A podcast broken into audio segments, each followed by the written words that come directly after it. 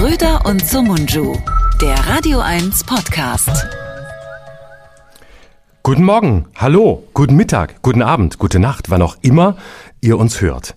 Wissen wir eigentlich gar nicht, wann ihr uns genau hört. Während, während ihr einschlaft, weil ihr denkt, hey, die beiden alten Säcke, ihre Stimmen tragen mich in den Schlaf, aber was sie erzählen, interessiert mich nicht. Wir freuen uns, dass ihr uns hört. Wir freuen uns, wenn ihr diesen Podcast abonniert habt oder das tut. Und ich freue mich auf meinen lieben Freund und Kollegen Serdar Sumuncu. Hallo. Hello, hello again. Na, Florian? Hallo. Ja, du. Ja, hier Ja, muss, ne? wieder auf der Reeperbahn. Muss, ne? Muss. Ja, zu Beginn. Ja, ich hab Reeperbahn. Oh, ja, hab? Reeperbahn-Husten. Reeperbahn-Husten. Husten. Was ist denn los mit Ja. dir?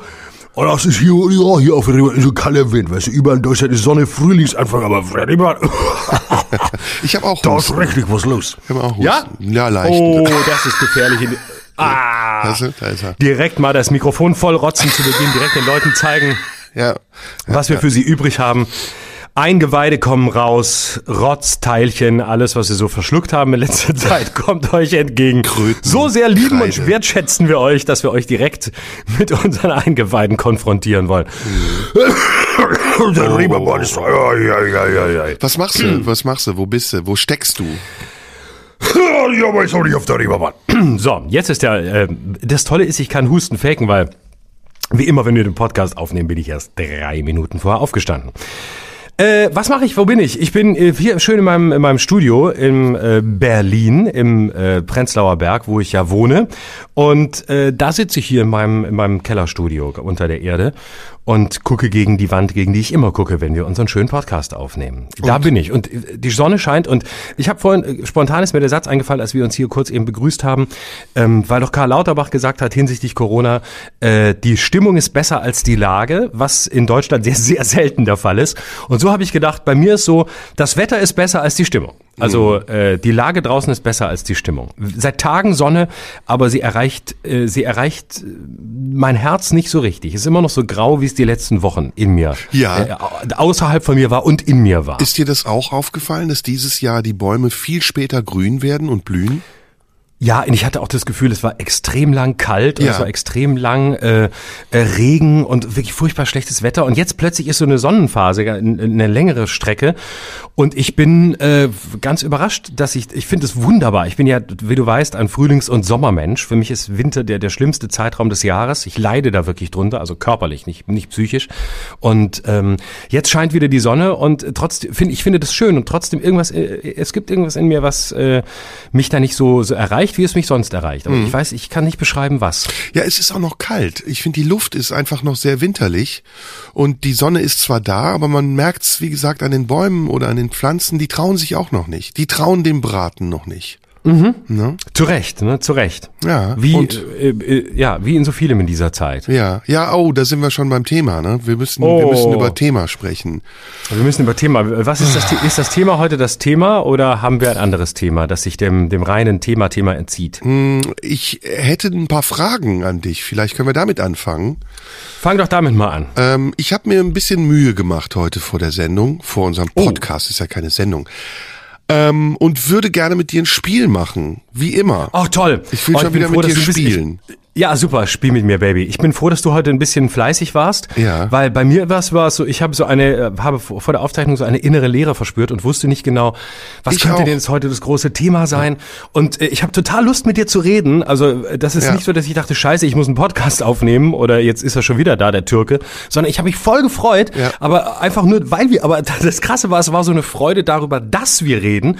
Und sonst habe ich meistens eine Freude über das, Mhm. worüber ich mit dir reden will. Und heute war es einfach eher so die Freude über deine Anwesenheit. Ja, äh, ging mir genauso. Ich habe heute beim Frühstück auch gedacht, Mensch, vielleicht hat's was damit zu tun, dass ich dich privat gerne sehen und sprechen würde, aber dieses Mhm. öffentliche Sprechen anders ist und man da nicht immer Bock drauf hat. Ist das bei dir auch so? Mhm.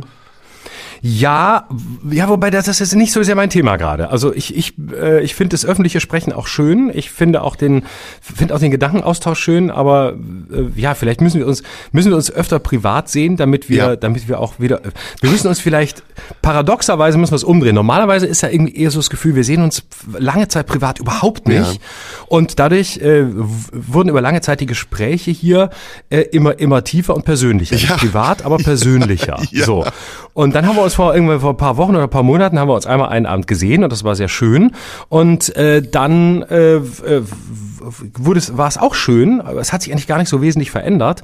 Und jetzt spüre ich bei dir den Impuls, du möchtest mich lieber privat sehen und möchtest öffentlich nicht mehr mit mir reden. Nein, nein, nein, nein. Außerdem haben wir ja am 28. März, sehen wir uns ja, privat In und einer öffentlich. Woche. Mhm. In einer Woche am Montag sind wir auf der Bühne des Tippi am Kanzleramt. Und Mhm. ich glaube, es gibt auch noch Karten dafür. Letztes Mal haben wir ja Karten verlost. Äh, man musste eine Frage beantworten. Ich habe gesehen, Genau. viele haben die Frage auch beantwortet. Wer bekommt denn jetzt die Karten?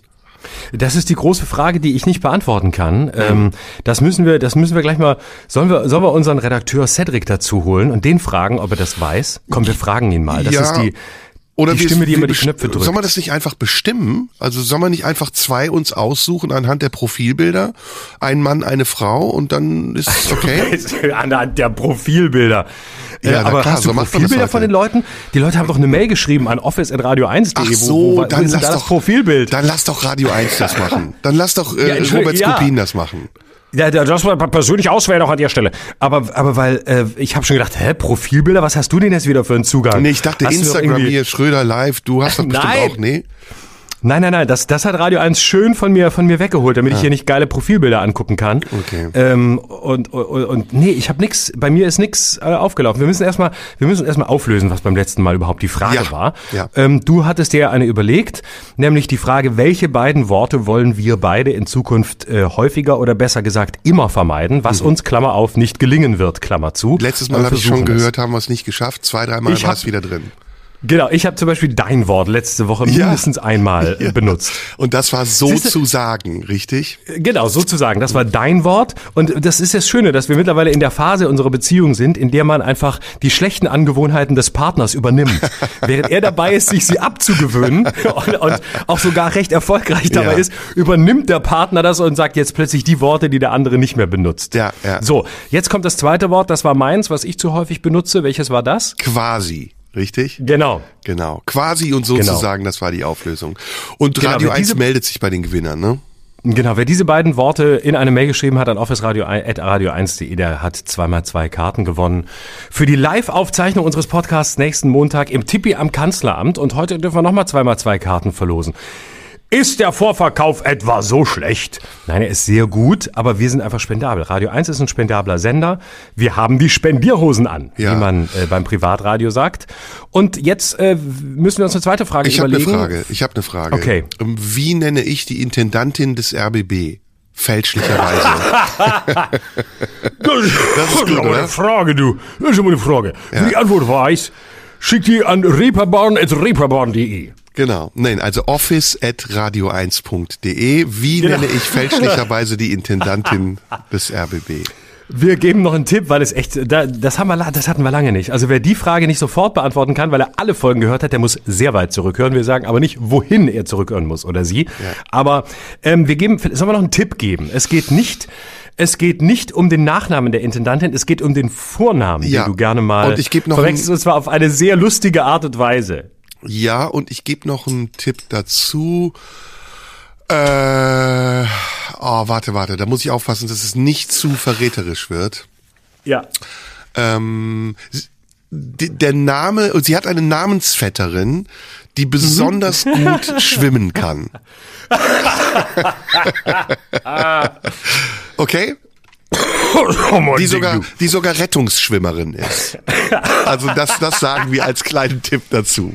Oh, jetzt war jetzt sehr nah. Ja, äh, ich ja, hätte ja. sonst, ähm, genau, ich, oh, ich hatte, ich hatte tatsächlich einen ähnlichen Hinweis um die Ecke. Und zwar, äh, ich hatte den, den, ich hatte den Hinweis äh, zu sagen, äh, aber der, oh, der wäre aber zu sehr, der wäre sehr um die Ecke gewesen. Und zwar, ähm, sie, äh, sie spielt eine wichtige Rolle, äh, die andere Frau, in einer Serie, ähm, dessen, deren Titelmusik I'm always here war. Oh, das ist ja, das kann man googeln, da weiß man sofort. Aber komm, wir haben es gesagt, Aber, die Leute aber du können hast ja schreiben. deinen Hinweis gegeben, deswegen muss ich ja meinen jetzt gar nicht mehr Nö. geben. Insofern äh, ist es jetzt ja Hat gut, dass ich es gar nicht gesagt habe. Ja, Hat ja. keiner mitgekriegt, wäre auch jetzt zu einfach. Ja. Und äh, dann kommt wirklich, je, weißt du, die Scheiße ist, wenn du zu einfache Fragen stellst oder zu viele Tipps gibst, dann äh, dann kommen lauter Leute auch auch äh, ins Tipi gewinnen Karten, die wir nicht wollen. Ja. Weil unser Anspruch ist ja, dass wirklich nicht jeder kommt. Das wollen wir an der Stelle auch nochmal sagen. Wir wollen natürlich, äh, Tipi ist nur der Anfang. Wir wollen natürlich, kennt da, kennt der Stadion, kennt da, Volta Vista. Da wollen wir hin. Äh, das ist unser großer Weg. Aber wir wollen natürlich mit guten Leuten dahin. Ja. Und bitte, wenn ihr nicht das Gefühl habt, zu denen zu gehören, die es verdient haben, von uns live bespaßt zu werden, bitte glaubt nicht daran, dass wir euch wollen. Wir wollen wirklich nur den kleinsten, besten und geilsten Zirkel im Tipi am Kanzleramt haben. Und besser, ihr kommt aus, aus Leonberg angefahren und seid cool und wisst es, oder ihr lasst es bleiben. Aber wenn ihr aus Berlin kommt zum Beispiel, heißt es nicht prinzipiell, dass wir euch auch wollen. Ihr müsst ein Mindset mitbringen, ihr müsst einen Spirit mitbringen, ihr müsst sowas, da, das ist es, was wir wollen. Und da prüft euch bitte. Bitte glaubt nicht, dass wir alle wollen. Jetzt geht das Spiel los. Also, pass auf, ich habe Folgendes mit dir vor. Mm, Ich würde heute. Muss ich nackt sein oder darf nein, ich, darf ich was nein, nein, nein, nein, nein. Okay, ich würde gerne Ah, heute unserem Ruf als Informationsportal etwas gerecht werden, gerechter Mhm. werden und zwei Themen mit dir besprechen in einer spielerischen Art und Weise, indem ich dir Fragen stelle und du antwortest darauf.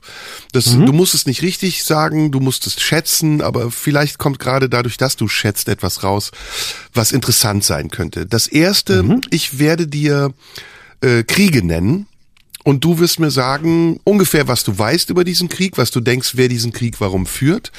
Und dann schätzt du, wie viele Todesopfer es seit Beginn dieses Krieges gibt. Ist das okay? Oh, mhm. Das erinnert mich äh, an meine frühere Investition. Ich war ja, bin ja, weißt du ja, ich bin Investor und ich habe sehr, hab sehr viel Geld, dass ich äh, in ganz unterschiedliche Fonds und Pools anlege. Und vor vielen Jahren gab es mal bei der Deutschen Bank, äh, wo ich Kunde war, Celebrity Death Pools. Ich weiß nicht, ob du dich daran erinnerst. Da konntest du wetten auf den Tod von Prominenten. Oh. Und wenn der Prominente starb, ist kein Witz, wenn der Prominente starb, auf den du gewettet hattest, oder der gerade ganz oben im Ranking war, weil er beispielsweise eine Erkrankung hatte, also Lungenkrebs oder so, oder, oder Leukämie oder AIDS oder so, dann wusste man, oh, der wird bald sterben und der war dann ganz oben und auf den haben viele gesetzt. Und wenn er dann auch starb, dann hast du Geld bekommen. Und wenn du zum Beispiel auf jemanden gesetzt hast, der sehr unwahrscheinlich war, ähm, dass er bald sterben würde, und keiner hat auf den gesetzt, dann hast du richtig viel Geld bekommen, weil du eingeschätzt hast, dass der bald sterben wird oder vielleicht auch die Möglichkeit geboten hast, dass der Tod eintreten konnte. Okay, okay. Das ist kein Witz, die hießen wirklich Celebrity Death Pools und da wettest, wettetest du auf den Tod von Prominenten. Ist aber, glaube ich, wenn ich es richtig weiß, mindestens in Europa irgendwann verboten worden. Also es gibt's nicht mehr. Nicht, dass ihr euch jetzt umguckt und denkt, ich darf nicht ins Tipi kommen, ich bin nicht cool genug, aber Celebrity Death Pools sind mein Ding. So, und jetzt finde ich cool, dass ich Todesopfer schätzen darf. Ja, das ist genau. ein gutes Spiel. Ich gebe dir ein paar Tipps. Also du musst mir nur sagen, seit wann existiert dieser Krieg? Seit wann gibt es diesen Krieg? Du äh, musst die ungefähre Anzahl der Todesopfer sagen. Und wenn du es schaffst, kannst du ja auch noch ungefähr sagen, worum es in diesem Krieg geht. Ich gebe dir einen Tipp. Es hat mindestens 10.000 gewaltsame Todesfälle gegeben bei allen Kriegen, die ich dir jetzt nenne. Okay? Okay, also unter 10.000 muss ich gar nicht schätzen. Genau, genau. Wir fangen an mit Syrien. Seit wann meinst du, gibt's den Krieg und was schätzt du, wie viele absolute Todesopfer es gab bisher? Den Syrienkrieg gibt's, glaube ich, schon sehr lange. Ähm, ich weiß es nicht exakt, aber äh, boah, ich bin zwischen zwei Zahlen hin und her gerissen. Entweder, so- also zwei, ich sage jetzt entweder 2013 oder, wobei ich jetzt kommt es natürlich auf die Definition an, äh, oder er ist einfach schon viel länger da. Ähm, und ich sage einfach mal 1972. Ähm, wahrscheinlich vor meiner Geburt hat es schon angefangen. Boah, ich bin echt unsicher. Also ich, entweder, es, entweder das sind so zehn Jahre gefühlt, das ist die Zeit, die ich mitbekommen habe, oder es ist richtig lang. Und ich sage mal Todesopfer 140.000. Okay, wir definieren mal, ähm, was Krieg bedeutet. Und da gibt es eine Definition von Istvan Kende, das ist ein Friedensforscher. Und äh, der sagt, wenn an einem Kampf zwei oder mehr bewaffnete Streitkräfte beteiligt sind, bei denen es sich mindestens auf einer Seite um reguläre Streitkräfte handelt, und zwar einer Regierung, oder auf beiden Seiten muss ein Mindestmaß an zentral gelenkter Organisation der Kriegführenden und des Kampfes gegeben sein, selbst wenn dies nicht mehr bedeutet als organisierte bewaffnete Verteidigung oder die bewaffneten Operationen ereignen sich mit einer gewissen Kontinuierlichkeit und nicht nur als gelegentliche spontane Zusammenstöße. Das ist so die Definition von Krieg. 2011 ist die richtige Antwort. Und, Ah, da ähm, war ich ja richtig mir Yes. Ah, ja, gut. du warst knapp Ich habe dran. 1972 nie gesagt. Ja, zwei, ich habe was habe ich 2013 habe ich Du gesagt. hast ne? 2013 gesagt, äh, Mhm. aber bei den Todesopfern lagst du wirklich daneben. 570.000. Nein, wie krass. Das hätte ich nicht gedacht. Mehr als eine halbe Million Menschen. Allein im Jahr 2019 waren es 11.000, 2018 Boah, das waren ist es ja schlimm. 23.000. Okay. Äh, Worum es da geht, Ja, komm, das, das- sparen wir uns, das kann jeder nachgucken, aber du sollst ja ungefähr sagen, ne? Und dann hast Okay, du ja aber das war ja schon nicht ganz schlecht. Das mit 1972 war, glaube ich, eher intuitiv, weil ich so an diesen gesamten Nahostkonflikt dachte. Aber man muss das ja trennen. Der Nahostkonflikt ist ja erstens Ja. nicht permanenter Krieg. Richtig. Ähm, nach deiner Definition, die du gerade vorgetragen und nicht hast. andauernd. Also es, wir reden ja Richtig. Mhm. auch über andauernde Kriege, die jetzt noch andauern, ne? Genau, und, und äh, wirklich Krieg und, und nicht einfach nur in der Region, sondern wirklich ein spezifischer Krieg, der in Syrien ist und äh, nicht einfach äh, äh, mit dem Nahostkonflikt äh, zu verwechseln ist. Gut, gut, also, äh, aber ist, ist ein Punkt für mich. Mhm. Ja, natürlich, natürlich. War, ist, ist okay. Gut. Nächster Krieg, äh, Afghanistan. Oh, Afghanistan war Wir reden immer über andauernde, ne? bewaffnete Konflikte oder andauernde Kriege. Das gilt offiziell, dass diese Kriege noch andauern. Genau. Ähm, Seit wann? Warte, äh, der Afghanistan-Krieg begann auf jeden Fall nach dem 11. September. Nein, Ähm, vorher kann ich schon mal schon. sagen, weit vorher schon. Ach, der, der war jetzt weit vorher. Okay, ach guck, den hätte ich jetzt äh, sehr klar nach dem 11. September einge, äh. Gut, es gibt, es gibt, okay, ich gebe dir recht, es gibt eigentlich seit 2001, äh, kann man sagen, gibt es diesen Krieg, aber es gibt davor noch ein anderes Datum. Da hat sozusagen der, der, oh shit, sozusagen, der Ursprung dieses Konfliktes begonnen. Der viel mit dem heutigen Krieg in der Ukraine übrigens auch äh, zu tun hat oder vergleichbar Ah, ist. warte mal. Warte, warte, warte, das war doch, ich, also das, das, warte, jetzt, ich, ich krieg das Jahr nicht mehr hin, aber ich kriege hin, was, ähm, äh, warte, es gab doch mal diesen, diesen, äh, es gab doch mal diesen, diesen Staatsstreich in Richtig. Afghanistan, ne? Sehr gut. Genau. Das waren, warte, das waren, glaube ich, das waren Kommunisten, wenn ich mich richtig erinnere. Ja, Ähm, äh, äh, und darauf, daraufhin ist doch Russland, damals ja noch, war das, das war Sowjetunion, hat sich da in diesen Krieg genau. eingeschaltet. Wann war ne? das? Wann war das? Und hat da, und hat dann, warte, und hat dann nämlich eine kommunistische Regierung eingesetzt. Ja. So war's. So, jetzt warte. Das war, warte, Iran, Ayatollah Khomeini war in den 80ern. Du googelst, das, du Schwein. Nein, ich, nein, nein, würde ich nicht tun. Nein, wirklich nicht. Okay. Nein. Nee, ich, nein, wenn, wenn ich googeln würde, würde ich doch jetzt nicht hier über Ayatollah Khomeini und, und, und Iran reden, um, um Zeit zu gewinnen, um irgendwie an dieses Datum zu kommen. ja. Also komm, Äh. sag's Datum raus. Schätz einfach. Da würde ich sagen, das war, da war ich auf jeden Fall, das habe ich, das, also Ayatollah Khomeini habe ich als Kind wenigstens mit einem Auge mitbekommen, ohne es verstanden Das zu haben, wegen Rudi 1980. Carell. Das war 1980. Ach, das war doch so früh. Khomeinis okay, pass auf, nee, da war ich ja auch, Iran war 79, 80. da war ich, Ja. da war ich ja erst ein Jahr alt. Nee, dann sage ich, da, ich hätte jetzt gesagt, das, da hätte ich jetzt 85 geschätzt, dann schätze ich bei Afghanistan, wenn das 1980 war, dann war das andere 1979 in meinem Geburtsjahr. Nicht schlecht, 78. Also Ah. 78 einmal 2001. Jetzt noch die Zahl der Todesopfer. Oh Gott. Äh, warte, wenn du, wenn da, wenn da schon 500.000, obwohl man, das darf man natürlich auch nicht, aber nach dem 11. September zusätzlich, da sage ich jetzt, boah, da gehe ich richtig hoch, da sage ich zwei Millionen. Ja, gut. Echt? Volltreffer. Hm, zwei Millionen. Nein, wirklich? Ja, zwei Millionen Ich schwöre, Menschen. Ist das schlimm? Hm. Ist das krass? Aber ich möchte an dieser Stelle wirklich einmal sagen, äh, ganz ehrlich, ich google nicht. Nein, das ist, glauben wir Spiel dir. ist Spiel. Ja, also ja, das ist richtig. klar. So, komm, wir gehen, wir machen, damit die Sendung nicht komplett voll ist damit. Ähm, Jemen, ganz schnell noch. Jemen, aktueller Krieg. Seit wann? Wie viel Tote? ganz schnell, Oh, Warte, komm. warte. Oh, das war, ähm, boah, da, da bin ich jetzt gar nicht Da kriegst du auch nicht zusammen, warum es den Krieg gibt, ne? Nee, also Hm. da bin ich, äh, äh, ich würde sagen, Jemen ist jetzt ein relativ junger Konflikt. Äh, da würde ich sagen, äh, Jemen ist 2000, äh, irgendwann 2010, würde ich, würde ich sogar sagen 10, 12, nee, ich sag, ich sag, sag, da sage ich jetzt 2000, das müsste so 2013, 14 gewesen sein, wenn ich mich richtig erinnere. Nein. Aber ich gebe zu, ich bin blank, was die, äh, was die komplett, was den Zusammenhang angeht. 2011 war's und ähm, Ah, okay. Ah, aber nicht schlecht. Todesopfer? Da sage ich jetzt, das sind weniger. Äh, da sa da gehe ich auch unter den Syrienkrieg. Da sage ich jetzt, äh, da sage ich jetzt äh, wahrscheinlich schlimmer, als ich dachte. Ich würde jetzt 90.000 sagen und sage, es ist leider wahrscheinlich noch schlimmer, 130.000. 120.000. Oh, auch nah dran. Also, wir kürzen das ab. Drogenkrieg in Mexiko seit 2006, 230.000 Tote. Irakkrieg seit 2003 gab es ja unterschiedliche Kriege, den ersten zwischen Irak und Iran, dann gab es den Einmarsch der amerikanischen Truppen nach der Eroberung Kuwaits, dann gab es noch einen Krieg, nachdem äh, der 11. September war, insgesamt eine Million Tote. Dann gibt's in Nigeria einen Krieg seit 2009.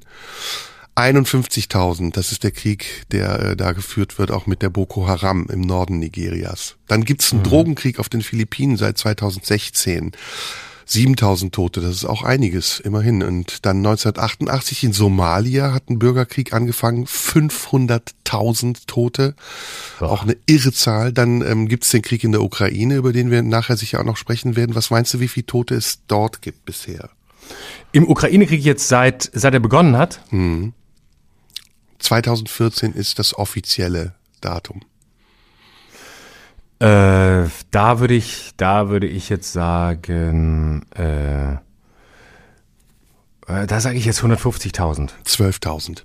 Ah, nicht so viele. Oh, also oh, diverse Gott. Kriege. Warum haben wir dieses Spiel gespielt? Ich wollte eigentlich ah. erstmal nur einen Überblick verschaffen, mir und dir vielleicht auch, darüber, was im Moment so auf der Welt alles stattfindet und was wir gar nicht ja. mitbekommen. Es gibt noch ja. andere Kriege, zum Beispiel in, in Südsudan, in Libyen. Ähm, es gibt noch den Krieg in der Türkei zwischen der PKK und der türkischen Regierung. Also es gibt der Darfur-Konflikt übrigens auch noch. Also es gibt eine Menge Darfur-Konflikt übrigens in Sudan 300.000 Tote bisher. Boah. Eine Menge Kriege, von denen wir gar nichts mitbekommen. Und jetzt kommen wir zum zweiten Teil des Spiels, nämlich zum russisch-ukrainischen Krieg, von dem wir gerade sehr viel mitbekommen. Und der, mhm. wie gesagt, ja seit 2014 schon tobt. Weißt du, kannst du erklären, warum? Kriegst du das hin? Wollen wir es gemeinsam nochmal versuchen? Weil auch da oh. habe ich mich jetzt schlau gemacht. Und es ist okay. sehr interessant. Es ist sehr, sehr interessant. Okay, dann, dann erzähl du. Ich, vers ich kann es nur ganz kurz versuchen, sonst wird es wirklich zu lang und bitte kürz mich ja. ab oder sag mir, es reicht mir, ich will jetzt nicht mehr hören. Okay. Aber im Grunde genommen geht's um einen hegemonialen Anspruch, den die Russen schon seit langem auf die Ukraine stellen, weil sie zum einen sagen, die Ukraine war immer Teil unseres Kulturkreises und das nicht nur territorial, sondern auch kulturell und ethnisch. Und auf der anderen Seite geht's um die Unabhängigkeitsbemühungen der Ukrainer, die sich in unterschiedlichen Phasen entwickelt hat. Angefangen von der ersten Phase, in der Janukowitsch, den wir hier ja schon erwähnt haben, ein Russland treuer Präsident war und dann abgesetzt wurde wurde, ähm, bis hin zu den vielen Übergangsregierungen, die danach kamen. Es gab dann direkt unmittelbar danach eine mit Jasenjuk, ich weiß nicht, ob du dich an den erinnerst, so ein kleiner ja. Typ mit Brille. Dann gab es noch einen Übergangspräsidenten Turchinov, dann gab es noch äh, eine Phase, in der, wie hieß die Frau mit dem Zopf, jetzt habe ich es vergessen, ähm, die dann später auch inhaftiert wurde, bis hin eben zu Zelensky, zu Zelensky, der jetzt der Präsident ist der Ukraine. Und dieser Konflikt, der begonnen hat im Osten der Ukraine, weil es im Osten nämlich zwei Gebiete gibt, die die Russen traditionell für ihre Gebiete halten, Luhansk und Donetsk. Und er hat unterschiedliche Perioden der Befriedung nicht überstanden leider und ist dann immer wieder eskaliert. Es gab mehrere Versuche, diesen Krieg zu beenden. Einmal in Minsk, Minsk I, das war das äh, Protokoll, dieses berühmte, in dem ein Waffenstillstand vereinbart wurde, der von der OSZE überwacht werden sollte. Das ist dann aber wieder gebrochen worden und eigentlich war dieser Krieg immer im Gang. Der wurde nie wirklich komplett beendet. Diese Konflikte in der Ostukraine, die waren in den letzten Jahren auch tatsächlich aktiv. Und er hat sich dann je nachdem verlagert. Entweder hat man gar nichts mehr davon mitbekommen, weil pro-russische Separatisten bestimmte Gebiete einfach für sich vereinnahmt haben und die dann als russisches Protektorat innerhalb der Ukraine existiert haben. Oder man hat es einfach gar nicht mehr registriert, weil es unwichtig war, jedenfalls in der öffentlichen Wahrnehmung. Und dann ist es zu Minsk, Minsk II gekommen. Das war dann ein, ein neuer Versuch der Befriedung. Und auch da haben die Russen schon ähnlich wie beim ersten Mal moniert, dass die Europäer und die Amerikaner zusammen versuchen, ihre Einflussbereiche immer weiter gen Osten zu verlagern und an Russland anzunähern und damit den traditionellen Machtbereich Russlands mindestens zu bedrohen, wenn nicht sogar einzuschränken. Und sie haben dazu als Argument immer wieder gebracht, dass die in der Ukraine lebende russische Minderheit, es gibt dort eine große russische Minderheit von den Ukrainern unterdrückt wird. Und tatsächlich gab es auch Bestrebungen der Ukraine, zum Beispiel das Russische aus dem öffentlichen Leben in der Ukraine zu verdrängen. Und dann wiederum gab es immer wieder Referenten, bei denen die Menschen in der Ukraine darüber abstimmen sollten, wohin sie eigentlich gehören wollen. Und die Zahlen dieser Referenten sind sehr interessant.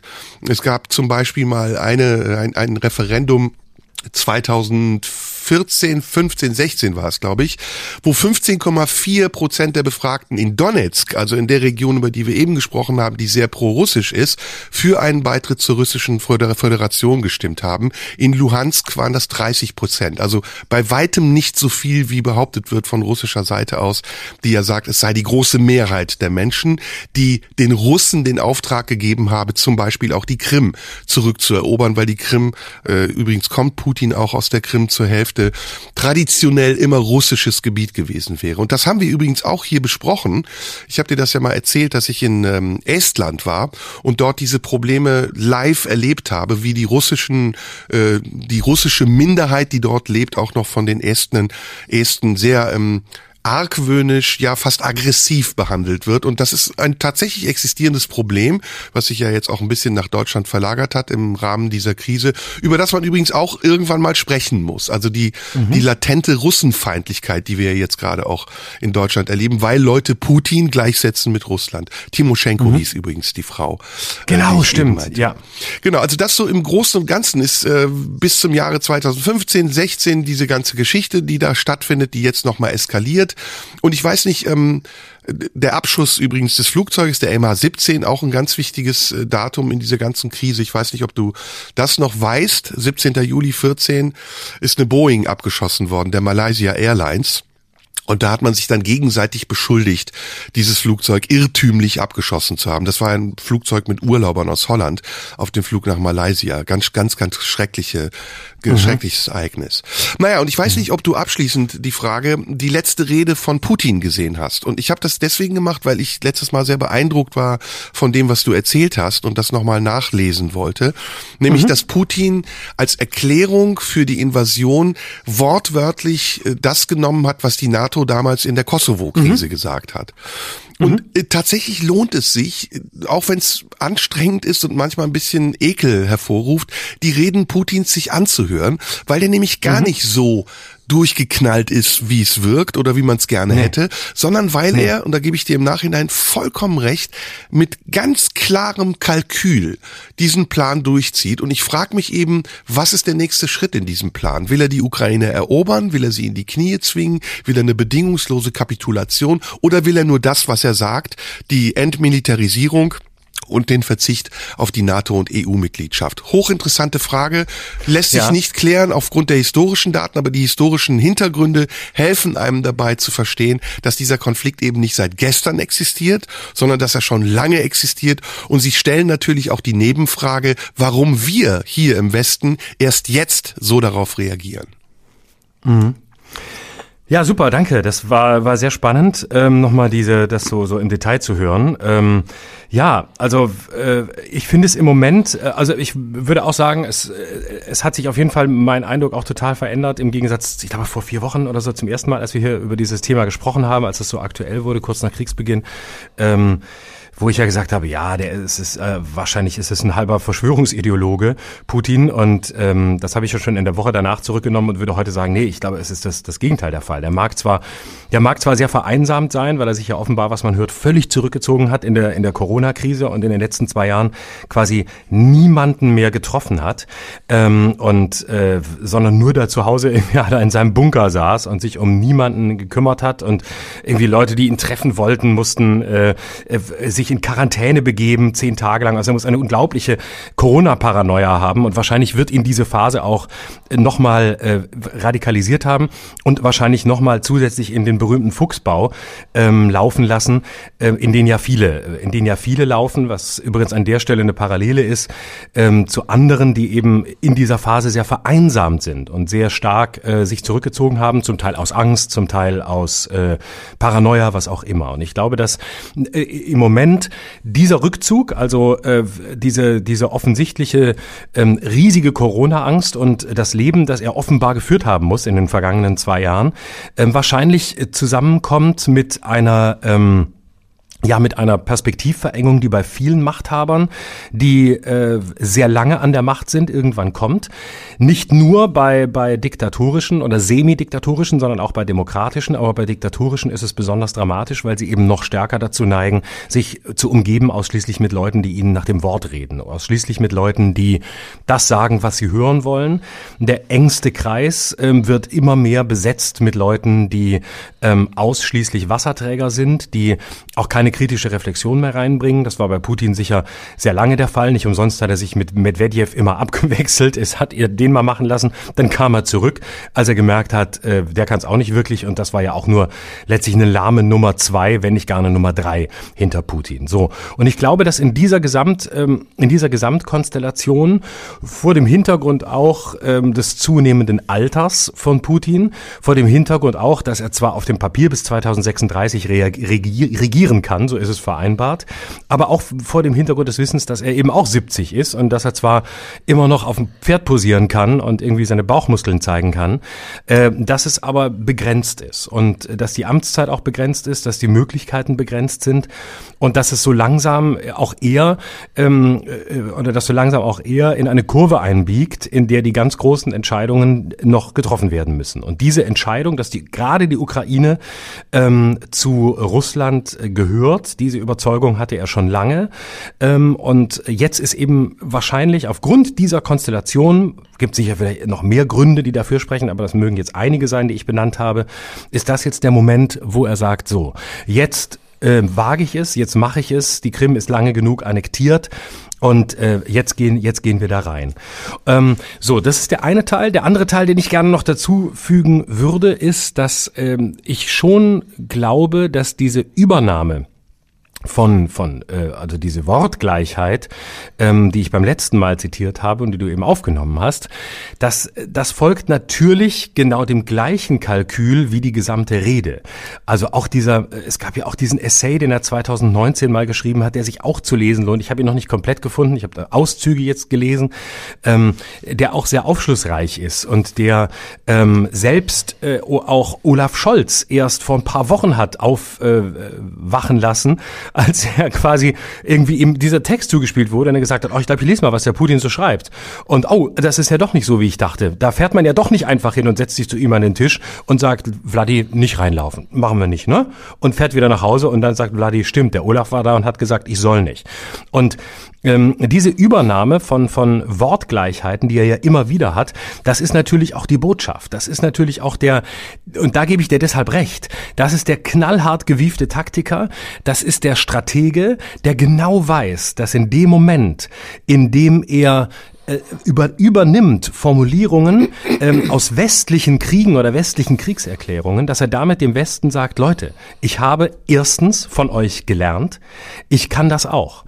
Äh, und ich habe zweitens ähm, äh, mit den Gleichsichten das vor, was ihr doch auch legitimieren konntet. Und wenn ihr das legitimieren könnt, auf eure Art und Weise, und äh, im Grunde Russland seit Jahren vorschreiben wollt, dass es westlicher werden muss, und dass westlich zu werden die einzig richtige Antwort ist, um eine Zukunft vor sich zu haben, dann werde ich doch in dem Moment in genau dem Sinne westlich, wie ihr das wollt. Das ist zwar eine pubertäre politische Trotzhaltung von Putin, aber sie folgt natürlich einem ganz offen zynischen Kalkül. Und das ist wirklicher Zynismus. Nämlich, Kinder, ihr wollt doch immer, dass ich so mache wie ihr. Und wisst ihr was? Jetzt mache ich's. Und guckt mal, wie geil ich bin. Ich tue euch sogar den Gefallen, dass ich einfach eure Texte übernehme. So sehr wart ihr für mich Vorbild. So sehr habt ihr das erreicht, was ihr doch immer erreichen wolltet. Nämlich, dass Russland sich dem Westen anschließt. Und ich schließe mich jetzt an. Und äh, das ist, äh, das ist eine zynisch bitterböse, ähm, aber sagen wir mal im satirischen Sinn äh, fein gedeichselte Pointe. Mhm. Man muss, glaube ich, ähm, um dem Wesen äh, Wladimir Putins ein bisschen näher zu kommen und zu verstehen, warum er so handelt, auch in seine Biografie gehen. Und das hast du ja schon äh, ganz gut angedeutet. Da gibt es so ein paar Punkte, die klar machen, dass Putin ein sehr gewiefter äh, Staatsmann ist und äh, natürlich auch ganz klar diktatorische Züge hat, ähm, aber dass er nicht ohne ist. Also dass das nicht einfach nur ein Idiot ist, der ähm, aus dem Affekt heraus handelt, weil er irgendeine äh, Befindlichkeit hat oder äh, sich an irgendetwas rächen will, sondern der hat einen ziemlich klaren Plan.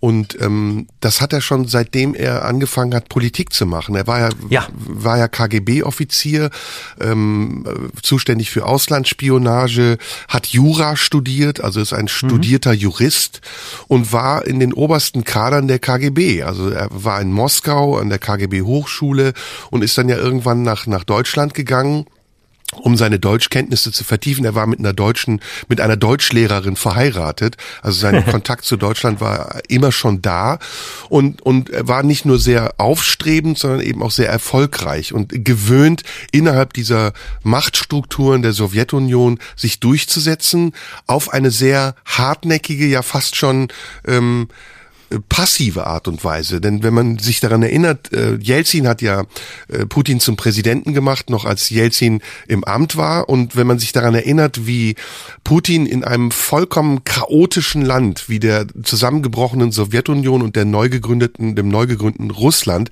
sich durchgesetzt hat, dann war immer so das Hauptmerkmal, dass er sehr ruhig wirkte, dass er sehr geduldig wirkte und dass er fast alles absorbiert hat, was um ihn herum passiert ist. Und das mhm. hat man besonders bei Jelzin ja gesehen, dass das unglaublich schwer war. Jelzin ist ja am Gewicht seines Amtes äh, zusammengebrochen und aber auch an seinem eigenen, am Alkohol. Es gibt wunderbare Bilder von Jelzin, wo er dieses Orchester dirigiert und taumelt. Und eigentlich war Jelzin das Sinnbild auch für die schwächelnde Sowjetunion und später eben diese neu gegründete zarte, das dieses Russland, wo keiner wusste, was ist das jetzt eigentlich? Ist das eine neue Weltmacht? Ist das bricht das komplett in sich zusammen, weil die Konflikte, die es dort gab, waren ja zahlreich oder oder baut da irgendjemand jetzt was Neues auf auf den Ruinen dessen, äh, was zugrunde gegangen ist. Ganz interessant ähm, sind Putins Verbindungen nach Deutschland, eben nicht nur, dass er in Deutschland gelebt hat, sondern dass er zum Beispiel auch für, für äh, die Robotron gearbeitet hat in der ehemaligen DDR. Ich weiß nicht, ob du Robotron kennst. Ja. Das war ja die Firma, die die versteckte Firma, die äh, für Elite gearbeitet hat. Und Elite wiederum war die Billigmarke von Quelle. Wenn wir früher, ich weiß nicht, wie das bei dir war, aber wenn wir früher kein Geld hatten, um uns ein teures Gerät zu kaufen von Grundig, von Philips oder Siemens, mhm. dann sind wir zur Quelle gegangen und bei Quelle gab's dann ja. diese ja. Geräte von Elite. Die waren sehr günstig, mhm. die waren nicht so toll, die hatten auch keinen guten Ruf und die wurden hergestellt in der DDR von äh, vom Kombinat Robotron. Und Putin war zuständig für die Überwachung der Besuchergruppen äh, des in Dresden ansässigen Unternehmens. Also er musste überwachen, ob die Besuchergruppen auch ähm, staatskonform oder politik- oder ideologiekonform waren. Ganz interessant, ne? Was Krass. auch interessant ja. ist, ist, dass es eine Verbindung gibt zur dritten äh, Generation der RAF da habe ich ja ein Buch drüber geschrieben, ich weiß nicht, ob du das weißt, zwischen den Gleisen, wo es um äh, Wolfgang Grams geht, der erschossen wurde in Bad Kleinen, nachdem aufgeflogen ist, dass die dritte Generation der RAF sich, um den Strafverfahren äh, zu entgehen, in den Osten geflüchtet hat, in die damalige DDR noch und dann nach Zusammenbruch der DDR und dem Fall der Mauer diese ganzen Leute vogelfrei waren und äh, die Flucht angetreten haben. Sie haben sich in Sicherheit gewähnt, sie dachten, okay, in der DDR sind wir in der Safety Zone. Aber als dann eben die Mauer weg war und der Westen sich in die DDR auch weiter ausbreiten konnte und auch die Rechtsverfolgung, Strafverfolgung des Westens in der DDR griff, da waren die plötzlich auf der Flucht. Und auch zu denen soll Putin Kontakt gehabt haben und Russland sowieso. Also gibt sowieso abenteuerliche Verbindungen. Ja. Müssten wir mal eine eigene Sendung drüber machen. Was ich damit sagen will, ist, wir haben es hier nicht mit einem Anfänger zu tun. Und ja. äh, wir haben es auch nicht mit jemandem zu tun, der äh, rein emotional handelt, sondern im Gegenteil. Putin genau. handelt aus einem ganz rationalen Kalkül heraus. Und das ja. bestätigt das, was du gesagt hast, nämlich, dass er eine ja fast prozesshafte Argumentation bringt, die sagt, meine meine Argumente, meine Gründe dafür, dass ich das tue, sind die gleichen Gründe, die ihr auch vorgebracht habt für das, genau. was ihr getan habt. Und genau. damit trifft er einen ganz empfindlichen, ganz sensiblen Punkt, an dem ich finde, dass wir im Westen uns die Frage stellen müssen, ob wir nicht unsere Maßstäbe, die wir jahrelang gehabt haben, die wir selten hinterfragt haben, um uns an internationalen Konflikten zu beteiligen und uns die Legitimation zu erteilen, in diesen Konflikten einzuschreiten, ob wir nicht diese Maßstäbe parallel zu diesem Ukraine-Russland-Konflikt überprüfen müssen, um auch tatsächlich, wenn es um Argumente geht, sagen zu können, wir sind mittlerweile frei von Schuld und wir haben gelernt aus den Erkenntnissen der Vergangenheit und nicht ihr macht Fehler, die wir nie gemacht haben, deswegen tut das, was wir wollen. Das finde ich zu einseitig. Genau, also die Wahrnehmung, äh, ihr macht Fehler, die wir nicht gemacht haben, das wäre das wäre ja auch äh, das wäre ja auch falsch. Das wäre absurd. Gab es, äh, natürlich gab es äh, im, im Westen massive äh, ma massive Fehler in, in der Geschichte. Das ist ja unbe un unbezweifelbar. Und das sagen wir mal die die moralische äh, Höhe oder die moralische Flughöhe, die der Westen für sich beansprucht zu haben, ähm, zum Teil schlicht nicht haltbar ist. Gar keine Frage. Ähm, ich würde ja nur immer ich glaube, das ist der einzige Punkt, an dem wir uns unterscheiden, wenn wir es überhaupt tun, würde ich immer sagen, ähm, wir müssen einfach die beiden ähm, wir müssen die beiden Linien, wir müssen die beiden Linien trennen, wir müssen die, wir müssen die Konflikte trennen und wir müssen die Verhaltensweisen ähm, äh, und die Zusammenhänge anerkennen und äh, dürfen nicht in, in so einen schnellen Vergleich verfallen zwischen äh, der Westen hat aber auch. Insofern muss, muss man sich jetzt nicht wundern, dass. Also das ist so die Argumentationsgrund, äh, die Argumentationslinie, die mir, äh, die ich dann nicht angemessen finde, die ich auch den Konflikten nicht angemessen finde und wo ich dann schnell äh, merke, dass wir sowohl das, was äh, im Westen getan wurde, ähm, viel zu klein halten und nicht ausreichend differenziert ähm, diskutieren und vor allem aber auch das, was jetzt äh, im Ukraine-Krieg passiert, nicht so ähm, auf dem Niveau anerkennen, auf dem es anerkennenswert ist, aufgrund seiner Dramatik. Das ist das Einzige. Aber ansonsten, klar, ähm, ist, der, ist, ist der Westen da in einer, in einer tiefen Schuld. Aber ich will nochmal einen Schritt zurück zu Putin. Ich glaube auch, man darf nicht geringschätzen, dass er in der Zeit in Deutschland, die du angesprochen hast, ähm, nämlich äh, in den Jahren um 1990, dass er damals den Fall des Eisernen Vorhangs aus Dresden heraus beobachtet hat. Und ähm, wir alle wissen, wie schlimm es ist, die Welt aus Dresden heraus zu beobachten. Da kann man schon mal auf krude Gedanken kommen und Pegida-Demonstrationen ins Leben rufen. Aber ernsthaft, was bedeutet das? Jetzt stell dir vor, du bist, äh, du bist Putin, du bist also, äh, du kommst aus Russland, du bist als KGB-Agent in Deutschland und es passiert eine friedliche Revolution in dem Land, in dem du gerade bist. Und das löst in deiner eigenen Heimat aus ähm, eine eine so riesige Veränderung, wie du es nie geglaubt hättest, nämlich den Fall des Eisernen Vorhangs. Und all das beobachtest du aber nicht aus deiner eigenen Heimat heraus. Du bist nicht live dabei, du kannst es nicht sehen, du wirst nicht Augenzeuge, du kannst es für dich gar nicht bewerten, sondern du siehst es aus einem Land, heraus, das selbst gerade erst eine friedliche Revolution erlebt hat und das selbst gerade dabei ist, sich vom Warschauer Pakt, also letztlich von äh, deinem Bündnis zu verabschieden und sich in eine andere Richtung, nämlich Richtung Westen, Richtung NATO zu orientieren. Und in diesem Zusammenhang muss man das, glaube ich, auch sehen. Ich glaube, es ist etwas ganz Entscheidendes, ob man ähm, eine Revolution äh, erlebt in seinem eigenen Land oder ob man sie von außen erlebt und dann noch in einem Land ist, das sich jetzt äh, dem anderen Bündnis anzunähern scheint. Und das ist psychologisch, aber auch politisch ein, ein Moment, das man nicht unterschätzen darf. Denn die Idee eines, eines großen, äh, eines großen russischen Reichs, also die Idee, dass Russland wieder zu alter Stärke kommen soll. Und alte Stärke war eben nicht die Sowjetunion, sondern die Sowjetunion ja war ja für Putin im Grunde schon eine Zerfallserscheinung. Ähm, äh, und, und ein, ein, ja, letztlich wahrscheinlich auch aus seiner Sicht die Regionalmacht, für die Obama Russland später erklärt hat. Das heißt, ähm, ich glaube, dass der, äh, dass der in dem Moment von außen ohne live dabei zu sein, erlebt hat, scheiße, das, was ich eigentlich will, das lässt sich jetzt noch weniger realisieren als vorher.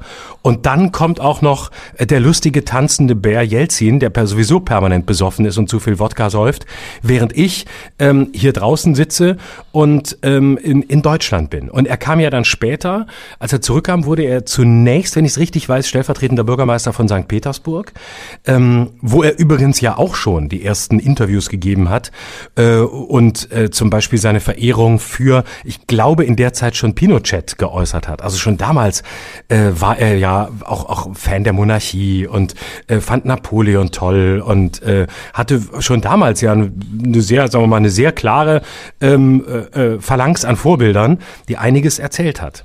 Hm. Ja, der zweite Teil, während du das gerade erzählt hast, der mir durch den Kopf geht, ist, also ich gebe dir recht, man sollte jetzt nicht anfangen zu relativieren, das war auch gar nicht meine Absicht, als ich die ich Kriege aufgeführt habe und gesagt habe, es gibt mehr Kriege auf der Welt, als wir im Moment wahrnehmen.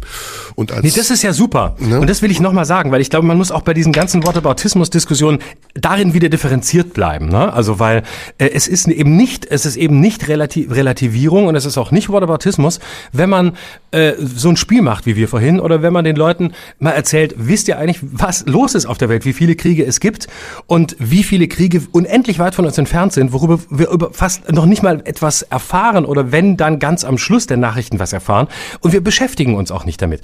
Das ist nicht Relativierung und das ist auch nicht, ähm, nicht Wallaboutismus und das ist nichts, was man kritisieren muss, sondern das ist einfach nur ähm, mal die Scheinwerfer ein bisschen auf die, auf die Seitenbühne äh, zu werfen und äh, sich anzugucken, was wir einfach nicht auf dem Radar haben. So, aber entschuldige, ich wollte dich nicht Nee, gar nicht. Deswegen glaube ich auch, ist, äh, wenn wir das hier überhaupt leisten können, ein, äh, eine Aufgabe unseres Podcasts, nicht nur Meinung zu haben, die haben wir und die dürfen wir auch behalten, sondern vielleicht auch nochmal Informationen zu dieser Meinung zu geben.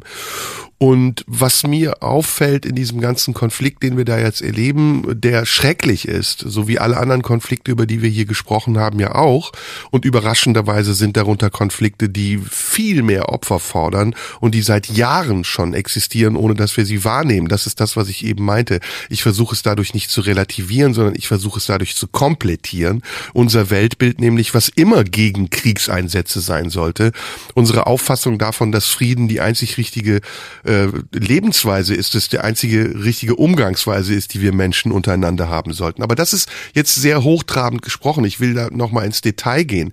Und der zweite Teil dieser Frage, die eben nicht als Whataboutism gemeint ist, sondern als das, was ich dir eben gesagt habe, nämlich der der, dem Gedanken darüber, ob wir nicht auch hier im Westen als Teil der NATO oder der EU, als Teil einer westlichen Gesellschaft darüber nachdenken müssen, ob unser Verhalten, gerade auch in Konfliktsituationen, ob unser Verhalten jetzt nicht nur als Regierung, sondern auch als Bürger, diese Konflikte nur dann wahrzunehmen, wenn ihre unmittelbaren Auswirkungen vor unserer eigenen Tür stehen, ob wir nicht auch lernen müssen, mehr Weitblick zu haben und mehr uns auch mit Dingen zu befassen, fassen und zu verstehen, was unsere Politik, was unsere Handlungen und was vielleicht auch manchmal unsere Passivität, Handlungen zu vermeiden oder eine falsche Politik zu verhindern, für verheerende Auswirkungen auch auf uns haben kann. Und das führt mich zu dem Thema, was ich besprechen will als nächstes, nämlich zur NATO, der Rolle der NATO und vielleicht auch ganz kurz der Geschichte der NATO. Wir haben es hier ja indirekt mit einer Nachkriegsgeschichte zu tun. Wir haben es ja hier indirekt mit der Zeit nach 1945 zu tun, nachdem Hitler besiegt wurde, die Deutschen kapituliert haben und die Alliierten, die, die Russen auf der einen Seite, aber eben auch die Franzosen, die Amerikaner, die Engländer, äh, entscheiden mussten, wie sie mit der Neuordnung Europas umgehen und welche, welche Systeme diese Neuordnung haben sollte.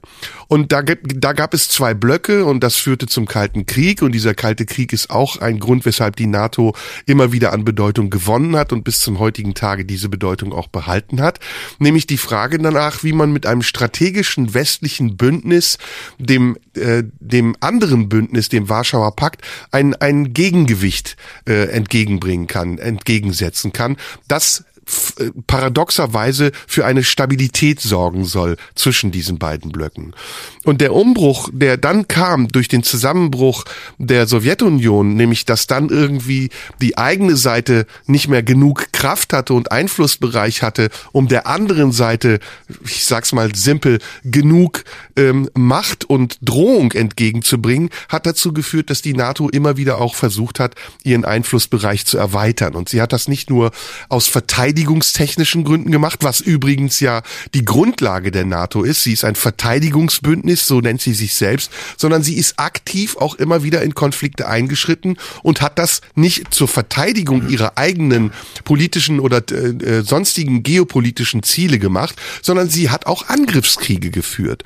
Und da muss man, äh, um nochmal zurückzukommen auf das, was ich als meine, meine Motivation bezeichnet habe, wenn man lernen will und wenn man beurteilen will, wie politische Ungerechtigkeit auf der Welt schon fast traditionell funktioniert, ohne dass wir auf der einen Seite sagen, okay, bis hierhin und nicht weiter, das verstößt gegen jegliche moralischen, aber auch völkerrechtlichen Grundsätze, äh, und auf der anderen Seite sagen können, okay, hier ist ein Punkt, an dem wir einschreiten müssen. Das ist etwas, worüber mir im Moment zu wenig gesprochen wird. Und ich will drei Beispiele geben, die ich auch in den letzten Sendungen genannt habe und die ich sehr wesentlich finde.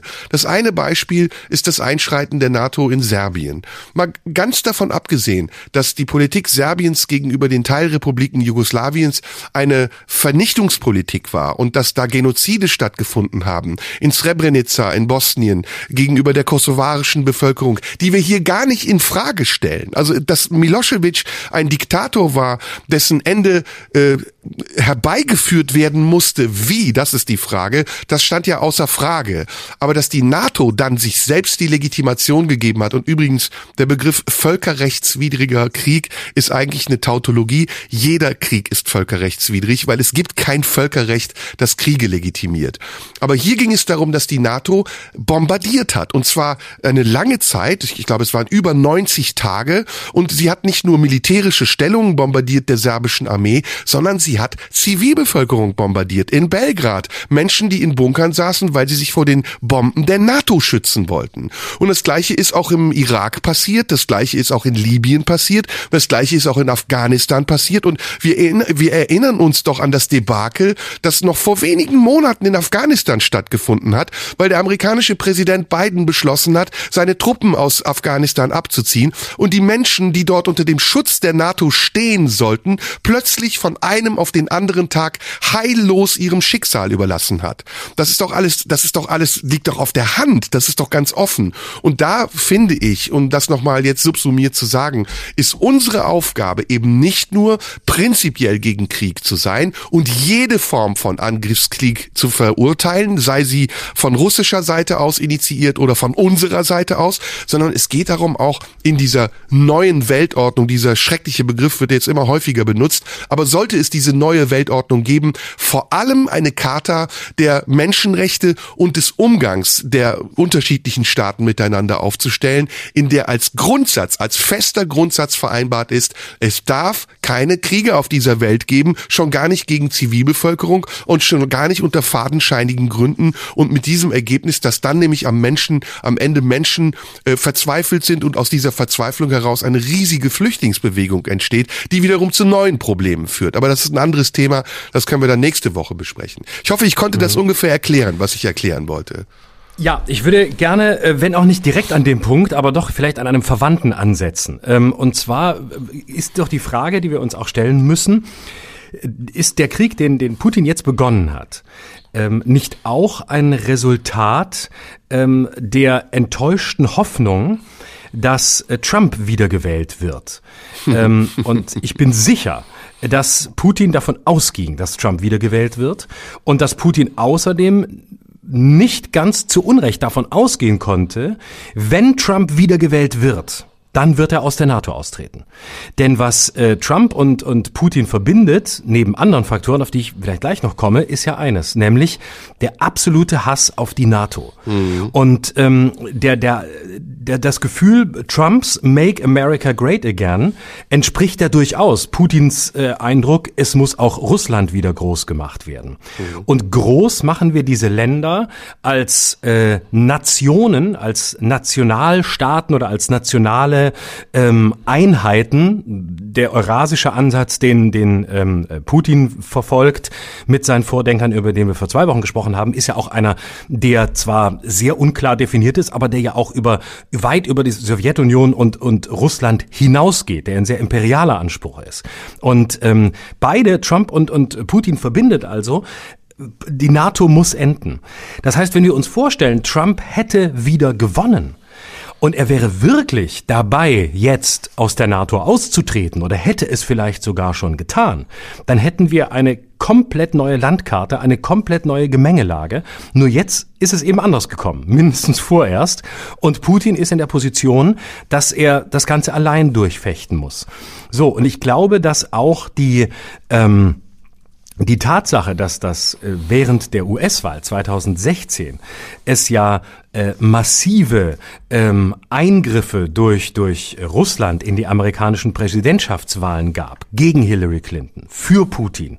Ähm, vielleicht das Ziel hatte, Putin, äh, äh, Trump zu unterstützen. Da wäre ich aber noch gar nicht so sicher. Denn damals war ja noch nicht so klar absehbar, was will Trump eigentlich. Der ist ja im Gegensatz zu Putin kein äh, besonders äh, gebildeter Mensch, kein besonders intelligenter Mensch und vor allem ist er kein Stratege, ähm, sondern Trump ist, ist ein intuitiver Machtmensch, der es noch nicht mal geschafft hat, sich die Strategen, die er hatte und die das mitgebracht haben, was ihm fehlte, also beispielsweise Steve Bannon, um sich zu scharen und wenigstens von ihm zu lernen, sondern er hat sie sich alle vom Hals geschafft, weil er glaubte, mit seiner emotionalen Welthaltung kann er schon äh, alles in, in den Griff kriegen. So, aber die Eingriffe damals, 2016, die Einmischung Russlands in, den US, in die US-Präsidentschaftswahlen, kann man natürlich genauso verbuchen, wie man Putins Reden und Putins wörtliche Übernahmen aus westlichen Reden verbuchen kann, nämlich als einen Versuch Russlands parodistisch das zu tun, was Putin und seine Leute seit Jahren subjektiv erlebt haben, nämlich den Eingriff in die eigenen Werte, den, die scheinbare Übergriffigkeit der NATO ähm, und äh, vor allem den Übergriff des Westens hinsichtlich der Werte. Und ich glaube, ganz vieles ist nicht gar nicht so sehr NATO und westliche Fehler und Kriege, sondern ganz vieles ist das Selbstverständnis des Westens nach 1990. Der Liberalismus ist die einzige Chance. Ja. Und ähm, ausschließlich der Liberalismus wird uns ähm, quasi äh, die Erlösung bringen. Und das muss man klar sehen. Mhm. Es gab nichts anderes anderes als diese Idee. Und der Westen kannte nur den Liberalismus, äh, den ich, den ich super geil finde. Also, das ist gleich gesagt ist. Ich finde Liberalismus super. Aber im, in, der, in der Wahrnehmung äh, anderer äh, Weltgegenden, wie etwa Russlands, war eben der Liberalismus vielleicht nicht die einzige ja. Antwort und nicht das Allheilmittel, sondern da gab es ganz viele andere Alternativen, die die vielleicht auf der Agenda hatten. So, und jetzt bin ich auch gleich fertig, aber ja, eins will ich noch kurz sagen. In diesen Jahren nach 1990, und das bildet jetzt sozusagen den Über Übergang zu dem vorhin äh, auch, auch von dir Gesagten, ähm, in den Jahren nach 1990 hat ja Russland gerade unter Jelzin tatsächlich so, so eine Art Simulation versucht. Also es hat versucht, die westlichen Werte sozusagen zu, zu imitieren, äh, den Liberalismus zu imitieren, ähm, äh, den, die Demokratie zu imitieren. Und man dachte ja, äh, das sei jetzt alles schon auf dem richtigen Weg, den wir uns da vorgestellt haben. Und äh, dann kam, äh, dann kam nach einer Weile, äh, setzte sich Putin äh, stärker durch und Putin begann, auch wenn er natürlich schon früher ins Amt kam, begann so um die Jahre 2010, 11, 12 diese Simulation von Demokratie ad absurdum zu führen. Das kamen ja dann die ganzen Begriffe, gelenkte Demokratie, das ist ja im Grunde schon eine Pointe, das ist ja nichts anderes und mit Sicherheit hat, worüber wir immer gelacht haben, haha, gelenkte Demokratie, Widerspruch in sich, natürlich weiß Putin, was er mit genau diesem Begriff sagt, was das für, für eine bitterböse Ironie ist. Und ähm, dann kam so ab 2010 die Zeit, als Putin begann, quasi den Westen eher zu parodieren und ihm einen Spiegel vorzuhalten, was er eben unter anderem mit den Reden tat, 2014 bei der Annexion der Krim, indem er westliche Formulierungen parodistisch übernommen hat. Ich glaube, ab 2010 muss man ganz vieles, was, äh, was, was Putin getan hat, als eine Art zynische Parodie dessen sehen, was er selbst geglaubt hat, vom Westen erfahren zu haben. Und so muss man, glaube ich, auch den Versuch, die Präsidentschaftswahlen 2016 äh, zu beeinflussen sehen. Das war auch ein, ein performativer Akt, ne? wie, wie, ein, wie ein Akt auf einer Bühne, nämlich auf der Weltbühne, dem Westen, vor allem den USA zu zeigen, so, so läuft das, wenn man sich versucht, in die Angelegenheiten oder in die, in die, äh, in das Staatsverständnis einer anderen Region einzugreifen. Und ich möchte nochmal sagen, damit erkläre ich nur etwas. Ich legitimiere das alles null. Ich bin überhaupt nicht auf Putins Seite. Ich versuche nur ein immer wieder mal ein anderes Verständnis der Geschichte damit reinzubringen. Ja, das ist ja unser gemeinsames Anliegen und äh, das finde ich auch sehr gut und sehr wichtig und sehr richtig. Ähm, ich habe mich gerade daran erinnert, ich hatte am äh, Samstag ein sehr interessantes Telefonat mit äh, Wladimir Kamina, dem russischen Schriftsteller, den du ja sicher auch kennst Na klar. Und äh, Wladimir hat etwas gesagt, was dem sehr nahe kommt, was du auch gesagt hast. Er sagt, äh, Russi äh, Putin führt keinen Krieg um, um Erde, führt keinen Krieg äh, gegen die Ukraine oder will die Ukraine erobern, sondern er führt einen Krieg gegen westliche Werte. Und mhm. da gebe ich dir vollkommen recht. Das ist auch ein Krieg der Werte. Das ist auch ein Krieg gegen den Liberalismus. Das hört man ja in den Reden, die Putin hält auch immer wieder, dass er von, ja. von Drogensüchtigen spricht oder Homosexuelle indirekt angreift oder thematisiert. Ich glaube, dass Putin sich in einer Rolle sieht, einer, ähm, ja, schon fast als Kulturrevolutionär, aber als Kontra, ja. als Kulturkonterrevolutionär, der versucht wieder alte russische Werte zu etablieren und zu installieren. Und welche russischen Werte das auch immer sein sollen, das, das bleibt offen. Ich weiß nicht, wofür Russland steht, für welche Werte, aber ich weiß, dass Russland eine, eine vielfältige, eine inhomogene Gesellschaft ist, in der es auch genauso viele unterschiedliche Menschen und ähm, Ströme, Gedankenströme und Ideologien gibt, wie es sie hier bei uns im Westen gibt. Da ist Russland ja. uns sehr nah viel näher, als wir manchmal glauben. Aber in, im Verständnis von Putin ist das anders. Ich glaube, er möchte sich abgrenzen. Er möchte sich entfernen vom Westen. Zum einen, weil er auch enttäuscht ist vom Westen, weil er ja am Anfang, wie du das sehr richtig gesagt hast, ja sehr pro-westlich war und es eine Zeit mhm. der Annäherung gab ähm, in den Zehnerjahren der 2000er, wo er dann auch auf dem G8-Gipfel zum Beispiel am Heiligen Damm sehr hofiert wurde von den westlichen ja. Politikern Politikern, von Obama, von Merkel, von den Engländern, von den Franzosen. Und dann erst kam ja der Wechsel mit der Ukraine-Krise und die Abkehr Russlands von, vom Westen Europas hin zu einem eigenen Machtbereich wieder, in dem sie ihre eigene Kultur, in dem sie ihre eigene Denkweise und auch ihre politische Struktur am Leben halten wollte, ausbauen wollte. Und dazu gehört, auch da gebe ich dir vollkommen recht, äh, das Diktatorische, das, das Autoritäre, was ja in, in Russland ganz anders ähm, legitimiert wird von Seiten der Machthaber als im Westen Europas, wo, wo gewachsene Demokratien sind, wo äh, relativ schnell in Frage gestellt wird, ob man ähm, Eingriff, Zugriff auf diese Demokratien haben kann, machen darf, äh, selbst in Krisensituationen wie Corona zum Beispiel, wo wir lange darüber diskutieren, ob wir unsere Grundrechte wahren müssen, um den Menschen ihre Selbstbestimmung zu lassen und ihre Eigenverantwortung, oder ob der Staat autoritär von außen eingreifen kann und sagen kann, was er für richtig und falsch hält. Das ist bei uns ein ganz sensibles Thema und es ist auch gut, dass es bei uns ein sensibles Thema ist, denn wir leben auf Grundlage der vielen Revolutionen, die es auf europäischem Boden gab, auf westeuropäischem Boden in Frankreich und sonst wo und diese Grundwerte äh, äh, Egalité, Fraternité, Liberté, das sind Grundwerte, die uns auch heute noch leiten und lenken und auf die wir stolz sein können. In Russland ist das anders und und ich will noch eine andere Brücke schlagen hm, zu einem ganz wichtigen Thema, was ich noch auf uns zukommen sehe, was noch im Unsichtbaren schwelt, nämlich zu China. China mhm. ist der nächste Block einer hochideologischen ähm, äh, einer hochideologischen Politik, einer hochideologischen politischen Führung, die eine Absicht hat, die sie im Moment nur unsichtbar verwirklicht, aber im Hintergrund zu erkennen ist schon, dass in dieser Absicht noch mehr steckt als nur das, was wir im Augenblick erleben. Und mhm. so ist es auch. China ist im Moment noch dabei, seinen Machtbereich zu erweitern. Und zwar auf eine ganz unsichtbare, passive Art und Weise. Wir kriegen das hier im Westen kaum mit.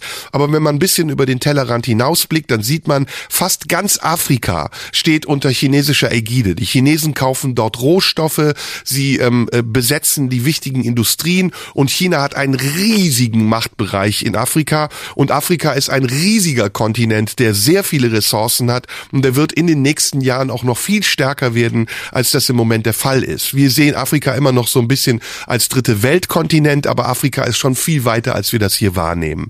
Und da mhm. sind die Chinesen ganz weit vorne. Die Inder übrigens auch auch, aber die Inder, die, die sind keine aggressive Weltmacht, deren politische Ziele darauf raus auf sind, irgendwelche ähm, äh, Macht auszuspielen an anderen, vielleicht an Pakistan. Da müssten wir dann auch noch mal gesondert drüber sprechen. Ja. Aber Indien ist anders als China. Und was mit China kommen wird, wenn dieser Konflikt so weitergeht, ist, dass Russland und China sich wieder annähern werden. Und wenn diese Achse entsteht, wenn diese teilautoritäre, zum Teil auch kapitalistische Achse, wie es ja in China ist. Es ist ja ein kontrollierter, staatlich kontrollierter Kapitalismus. Wenn diese Achse zustande kommt und sie auch noch mit militärischen Zielen verbunden wird und mit dem Anspruch, militärische Ziele territorial zu verwirklichen, dann werden wir in kurzer Zeit ein komplett anderes Weltgefüge haben als das, was wir jetzt haben. Und dem können wir mit einer NATO wenig entgegensetzen, die nahezu machtlos ist, weil sie weiß, dass jeder Konflikt, der auf Grundlage dieser politischen Konstellation eskaliert, dazu führen wird, dass wir am Ende alle verlieren. Also ich glaube, dass China tatsächlich in dem Punkt sehr spannend ist. Erstens in der, in der unmittelbaren Auseinandersetzung jetzt mit Russland. Es bleibt ja alles so ein bisschen im Unklaren. Ne? Man, plötzlich hört man, ja, China unterstützt den Krieg und äh, mindestens, also äh, noch nicht durch Waffen, äh, aber mindestens so von der Idee. Dann doch wieder nicht. Also es gibt so Sätze, die dann äh, sehr unterstützend wirken. Dann gibt es wieder Sätze, die eher distanzierend wirken.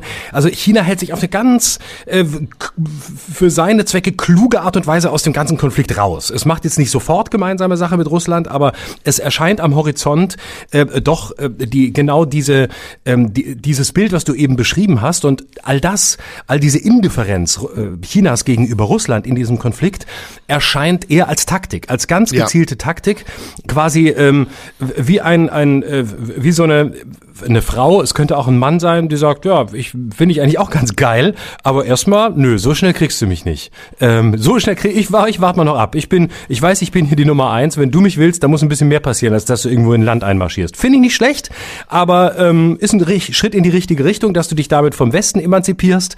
Aber lass dich erstmal, lass dich erstmal wirklich scheiden. Zeig mal, dass du wirklich auf unserer Seite bist und dann reden wir weiter.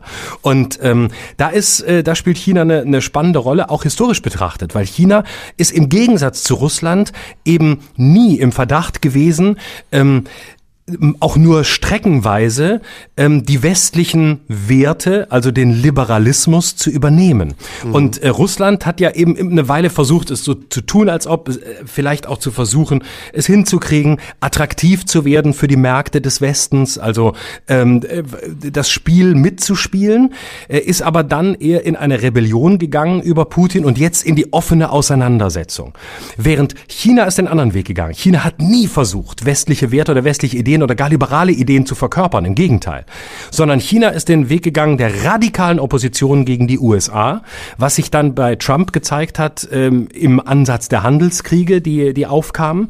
Ähm, China war in, von Anfang an als letzte Systemalternative in Opposition, hat nie versucht, die Ideen zu übernehmen, hat aber gleichzeitig einfach schlicht das für sich implementiert, was es aus dem Baukasten des Westens gut fand, nämlich Kapitalismus und hat den Kapitalismus noch mal mehr radikalisiert, als es der Westen je geschafft hat und kombiniert ähm, mit knallhartem Sozialismus und Kommunismus und beweist damit, dass der jahrzehntealte westliche Traum, nämlich dass Kapitalismus und Demokratie im Grunde ein Paar sind, das nicht zu trennen ist, dass das eine die Voraussetzung des anderen ist, dass das ein riesiger Irrtum war sondern dass der Kapitalismus noch viel besser funktioniert, wenn er in einer Semidiktatur oder gar in einer Diktatur implementiert wird, in der er noch viel mehr ähm, scharf gestellt werden kann, weil eben der Liberalismus, nämlich die westlichen Werte, gerade nicht stören und weil eben die Demokratie nicht stört und weil man nicht alle vier Jahre irgendwo eine Wahl abhalten muss oder gar noch häufiger, weil irgendein Bundesland jetzt gerade wieder einen neuen Ministerpräsidenten wählt.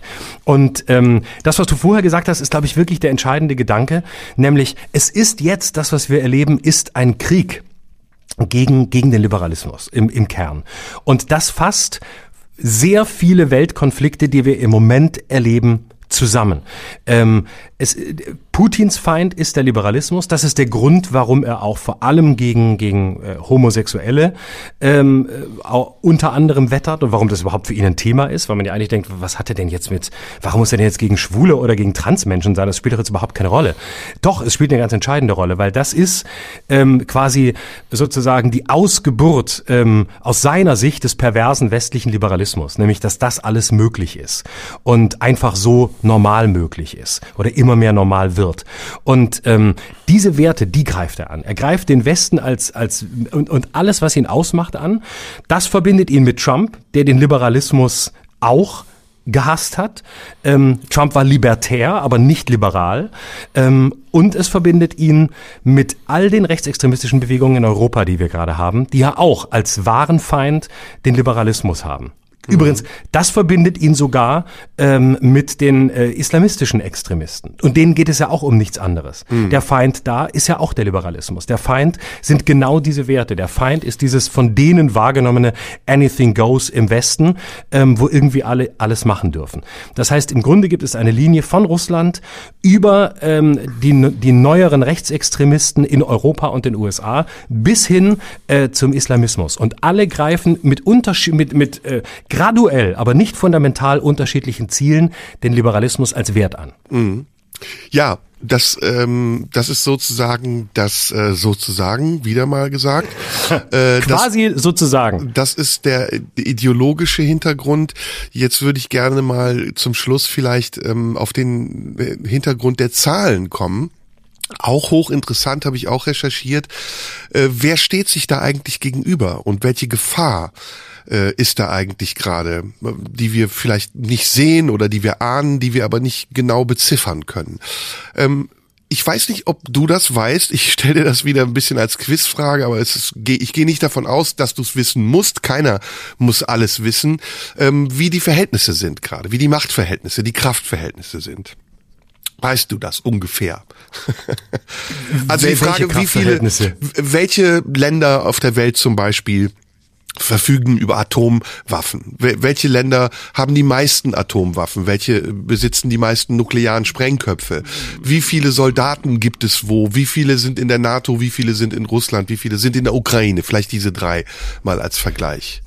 Da kann ich, da kann ich wieder nur tippen. Ja, los, mach das Quiz. Du bist der Meister der Zahlen. Ja, los, eins am anderen. Du, du stellst also die wir Frage, fangen mal an, wie viele Soldaten hat die NATO, wie viel hat Russland und wie viel hat die Ukraine? Ohne Reservisten aktive Soldaten. Oder also sag die, nur, die was NATO? du schätzt, wer der, wer die meisten hat. Ich würde sagen, die NATO hat die meisten Soldaten. Das ist klar. 5.405.700 aktive Soldaten hat die NATO, 850.000 haben die Russen, 200.000 haben die Ukrainer. Also die Ukrainer sind den Russen weit unterlegen, aber die NATO ist der ist Russland auch weit überlegen. Mhm. Nächste Frage sind die Panzer. Wie viele Panzer hat die NATO, wie viele Russland, wie viele die Ukraine? Da ist das Verhältnis übrigens etwas ausgeglichener zwischen NATO und Russland. Oh Gott, wie viele Panzer, wie viele Panzer hat die NATO? Oh Gott. Ich, das kann ich jetzt echt nur schätzen. Also, äh, wenn es fünf Millionen Soldaten sind, dann äh, würde ich sagen, äh, oh Gott. Dann hat die NATO 50.000 Panzer. Ich habe wirklich keine Ahnung. 14.682. Ah, und ist aber lasch. Das, sind, das war's mit dem Westen. Nicht mehr bei 50.000 ja. Panzer kriegen die zusammen. Das 12, war's dann wohl. 12.420 die Russen, die Ukraine 2.596. Oh. Da ist es ausgeglichen. Oh, guck, das ist, ja. das ist echt nah beieinander. Das hätte ich jetzt nicht ja. erwartet. Die Luftstreitkräfte. Da müssen aber sehr viele, da müssen aber sehr viele Soldaten auf den, auf den, auf den verhältnismäßig wenigen Panzern in Russland Wahrscheinlich, äh, ja, ja. Platz finden. Mhm. Luftstreitkräfte. Wo, wo liegen wir da? Also NATO hat mal wieder die meisten, auf jeden Fall. Mhm, ja, das dachte ich mir. Ähm, wie viele Panzer waren es? 12.000 und 14.000. Äh, Luftstreitkräfte, also, also letztlich alles, was fliegt, ne? Mhm, mh. Kampfflugzeuge und Helikopter. Okay. Da hat die NATO 8000. 20.723. Mehr sogar. Ja. Russland ah. 4.173, Ukraine das wieder 318. Also fast nee. gar oh. nichts. Okay, da ist also wieder, aber da ist auch wieder zwischen NATO und, und Russland ein riesiger Unterschied. Ja, ist auch bei den Kriegsschiffen so. Ich nehme es jetzt vorweg. NATO 2049, Russland 605, Ukraine 38, also gar nicht so viel. Jetzt kommt's aber. Jetzt kommt's aber. Das einzige, wo Russland vor der NATO liegt, sind die Atomsprengköpfe. Ha. Und da haben sie 6255 und die NATO 6065. Die Ukraine null. Das heißt, die Bedrohung durch Atomsprengköpfe ist groß, weil das andere, was die Russen haben, ist der NATO hoffnungslos unterlegen, obwohl Russland die viertteuerste Armee der Welt hat, nach äh, Indien, China und den USA. geben äh, 778 Milliarden Euro aus. Also es ist schon eine Menge kaum zu vergleichen mit dem, was wir hier in Deutschland ausgeben. Aber eine Bedrohung durch Atomwaffen äh, der Russen ist durchaus real, muss man sagen. Mhm. Das ist heftig, ne? Ja, krass. Ja. Mhm. Und es ist halt auch weltweit so. Wir haben ja jetzt ein paar Dinge angesprochen. Die USA haben 5000 äh, Atomsprengköpfe, China 350, Frankreich 290, Großbritannien 225, Pakistan 165, Indien 156, Israel 90, Nordkorea 40. Also wenn das alles eskalieren sollte, ne, was wir mal nicht hoffen, und jeder ja. sein gesamtes Arsenal verschießt, gibt's die Erde danach nicht mehr. Dann war's das mit uns und unserem Podcast. Um um den mache, würde ich mir auch am meisten Sorgen machen, ehrlich ja, gesagt. Der Rest ist mir recht, recht wurscht, aber wir müssten eine Möglichkeit finden, dass ein paar Leute noch äh, ein paar iPhones haben, damit wir, wir weiter senden ja, können aus unseren Bunkern. Wir sind die Ratten, die das überleben und senden dann eben noch nach dem Atomkrieg. Wäre schade, genau. also wäre für unseren Podcast auf jeden Fall sehr schade, oder? Sehr, sehr ja, sehr. äh, und oder wir senden eben, wir senden eben dann aus Russland. Äh, ja. Und ähm, da kann man auch viel inhaltlich machen, habe ich so das Gefühl. Da ist auch, also gerade wenn man so ein bisschen auch regierungskritisch ist, läuft es da sehr, sehr gut. Das habe ich mir auch sagen lassen. Und noch hat man ja die Möglichkeit, uns bei lebendigem Leibe zu sehen am 28. März im Tipi am Kanzleramt. ähm, vielleicht ist es das letzte Mal, dass wir lebend auf der Bühne sitzen. Naja, komm, jetzt wollen wir nicht, soll man nicht sarkastisch sein. Nein, nein, nein, das bitte, das ist ja, wir, wir, ja hier, wir gehen ja hier fast auf das, auf das zynische Level von, von, äh, von Putin.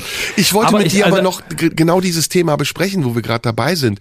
Humor in Zeiten des Krieges. Wie mhm. handhabst du das? Bist du witzfreie Zone jetzt im Moment oder sagst du, nee, gerade jetzt muss ich auch Witze machen? Und wenn ja, welche? Nee, gerade nur gerade jetzt, äh, gerade jetzt erst recht. Ich bin ja immer mal wieder auf Tour zwischendurch und äh, dann äh, gibt's natürlich, ich habe gibt's natürlich schon viel. Also ich habe mich zum Beispiel sehr, ich habe mich natürlich natürlich danach dem ersten Schock, da war es ja echt schwer.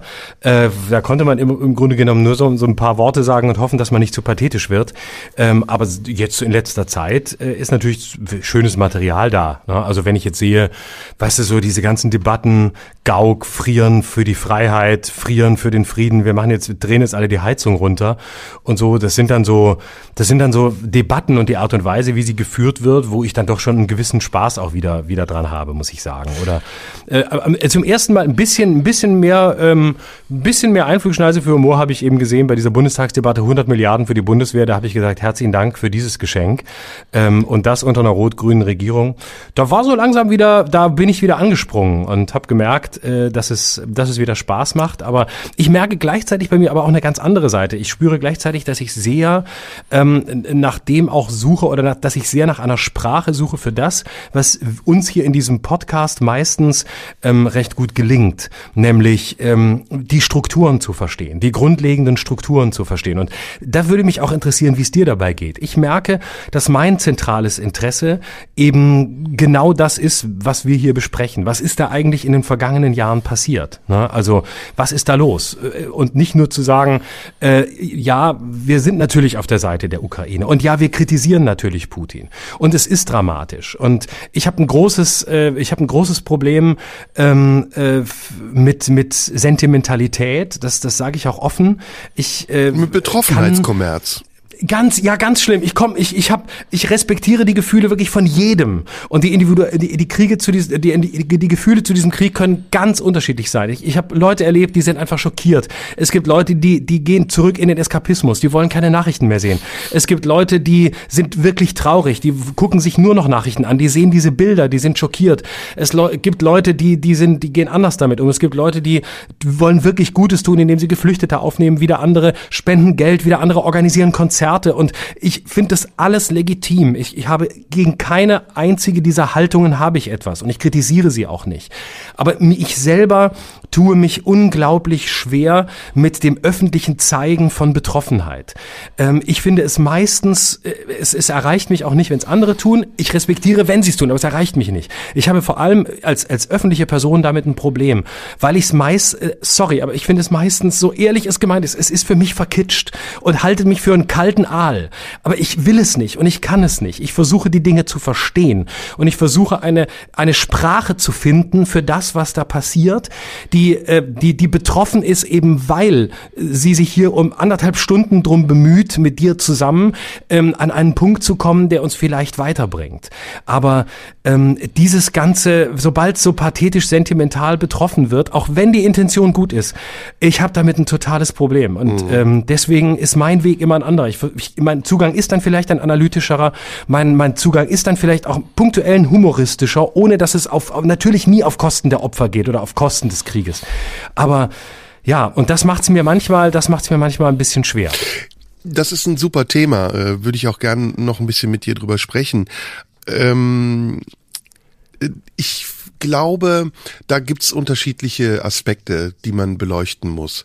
Das eine ist, dass wir als Künstler, als Satiriker, als Kabarettisten natürlich immer auch die Aufgabe haben, Themen gegen den Strich zu bürsten. Und das tun ja. wir nicht, weil wir ähm, per se immer gegen alles sind oder immer das Haar in der Suppe suchen und nicht mal klein beigeben können, wenn alles gut ist, sondern das tun wir, weil in unserer Auffassung von Kabarett und Satire es eine eine Pflicht ist, Dinge zu hinterfragen und Dinge auch kritisch zu hinterfragen und genau das auch an Dingen herauszufiltern, was andere vielleicht nicht sehen wollen oder nicht sehen genau. können oder was vielleicht auch gerade nicht äh, en vogue ist, weil das nicht die Sprachregelung der Allgemeinheit ist und weil man auch merkt in dem Moment, in dem man es sagt, also ich habe das in den letzten Wochen sehr deutlich gespürt, wie viel Empörung das auch auslöst und gerade dieses Empörte vielleicht sogar eine Bestätigung ist für das, was man tut und man merkt,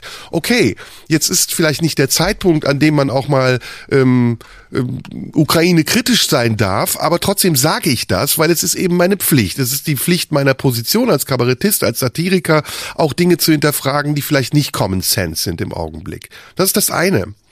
Das andere ist, dass es immer bei solchen Ereignissen wie dem Ukraine-Krieg jetzt im Augenblick oder anderen Ereignissen, die die Menschen sehr bewegen, zum Beispiel dem Attentat auf Charlie Hebdo in Paris oder den Anschlag in Chemnitz, dass es einen Moment des Übergangs von politischer Anteilnahme hin zur Popkultur gibt. Also es wird irgendwann Pop. Es wird Pop gegen den Ukraine-Krieg zu sein. Es wird Pop, sich eine blau-gelbe Fahne aus dem Fenster zu hängen. Es wird Pop, ein Patschezeichen vor sich herzutragen. Und das, was uns oder was mich daran ärgert und stört, und ich glaube, da sind wir einer Meinung, ist, dass das etwas sehr Beliebiges hat und dass es etwas sehr Oberflächliches hat und man das diesen Leuten nicht glaubt, dass sie das wirklich meinen. Vielleicht meinen sie es in dem Moment und vielleicht ist es genauso legitim, dass sie diese Gefühle haben und dass sie sich auch engagieren. Vielleicht ist das ganz ehrenhaft und toll. Aber die Erfahrung hat mir gezeigt, dass meistens, wenn ich diesen Zweifel hatte an diesen spontanen Bewegungen, die sich dann ergeben und den Vereinigungen von Künstlern, die sich dann treffen, um Farbe zu bekennen, relativ kurze Zeit danach man alleine auf weiter Flur steht, weil das Engagement, weil die Karawane der Engagierten schon wieder abgezogen ist und beim nächsten Thema ist, um dort Farbe zu bekennen. Und wenn ich dann so Ereignisse sehe, wie jetzt in Berlin am Wochenende, wo dann Peter Maffei auftritt ähm, und nochmal über sieben Brücken musst du gehen singt, wo dann Sarah Connor auf der Bühne steht oder Mark Foster, dann muss ich sagen, alles schön und gut, macht das, ja, es ist ganz wichtig. Aber wo wart ihr die letzten zehn Jahre? Wann habt ihr Konzerte gegeben, als einer von den Kriegen war, die wir eben am Anfang dieser Sendung aufgezählt haben? Habt ihr für die Toten gesungen im Sudan? Habt ihr für die 570.000 Toten in Syrien gesungen? Oder ist es gerade nur eine Popkultur, eine Massenbewegung, ein Popularismus, auf den ihr euch draufsetzen wollt, um 30 Jahre nach eurem letzten Hit nochmal einen kleinen Eintagserfolg zu haben? Und das, finde ich, ist ein Missbrauch. Das ist ein Missbrauch einer sehr ernsten Angelegenheit zu eigennützigen Zwecken. Das ist nämlich Werbung, die man für sich macht, auf dem Rücken eines Themas, was mehr Aufmerksamkeit verdient hätte. Und eingehende Aufmerksamkeit, nicht nur für einen Moment, für fünf Minuten, fünf Tage, fünf Wochen, sondern wirklich ausdauernd, dauerhaft. Und das ist, glaube ich, das, was uns beide stört. Und vielleicht nochmal als allerletztes äh, zur, zur Situation des Kabaretts und der Satire im Moment hinzu kommt ja auch noch, dass das, was wir hier immer wieder sagen, der verengte Diskurskorridor uns dazu zwingt, uns ganz, ganz, ganz sensibel und vorsichtig zu verhalten, wenn wir uns diesem Diktat unterwerfen. Wir müssten es theoretisch nicht. Wir haben ja eigentlich nichts zu befürchten. Also ich habe das heute auf der Fahrt hierhin überlegt. Was habe ich eigentlich zu befürchten? Es wird ja heute sehr schnell gefordert, jemanden zu canceln, aber mittlerweile, okay, dann sind die ein, zwei Jobs, die wir noch haben, gecancelt gecancelt. Wir werden aber nicht aufhören, unseren Mund aufzumachen. Und wir ja. werden auch nicht aufhören, unsere Kanäle dazu zu nutzen, unsere Meinung zu sagen. Und wir lassen uns auch von niemandem die Meinung verbieten. Wir ertragen aber auch nee. andere Meinungen. Das gehört ja auch dazu. Aber wenn es nur ein Fordern von Maßnahmen ist und von Konsequenzen, weil meine Meinung nicht der Meinung der Allgemeinheit entspricht und nicht konform genug ist, dann ist die erste Pflicht, die wir als Künstler zu leisten haben, Widerstand. Ja, Widerstand, egal ob das unsere ehemaligen eigenen Leute waren, die aus irgendeinem politischen Spektrum kommen, dem ich mich gar nicht zuordne, oder ob das ein neues Spektrum ist, den ich mich vielleicht auch nicht zuordnen lassen will. Es kommt ja dann immer die Stellvertreterschuld noch dazu.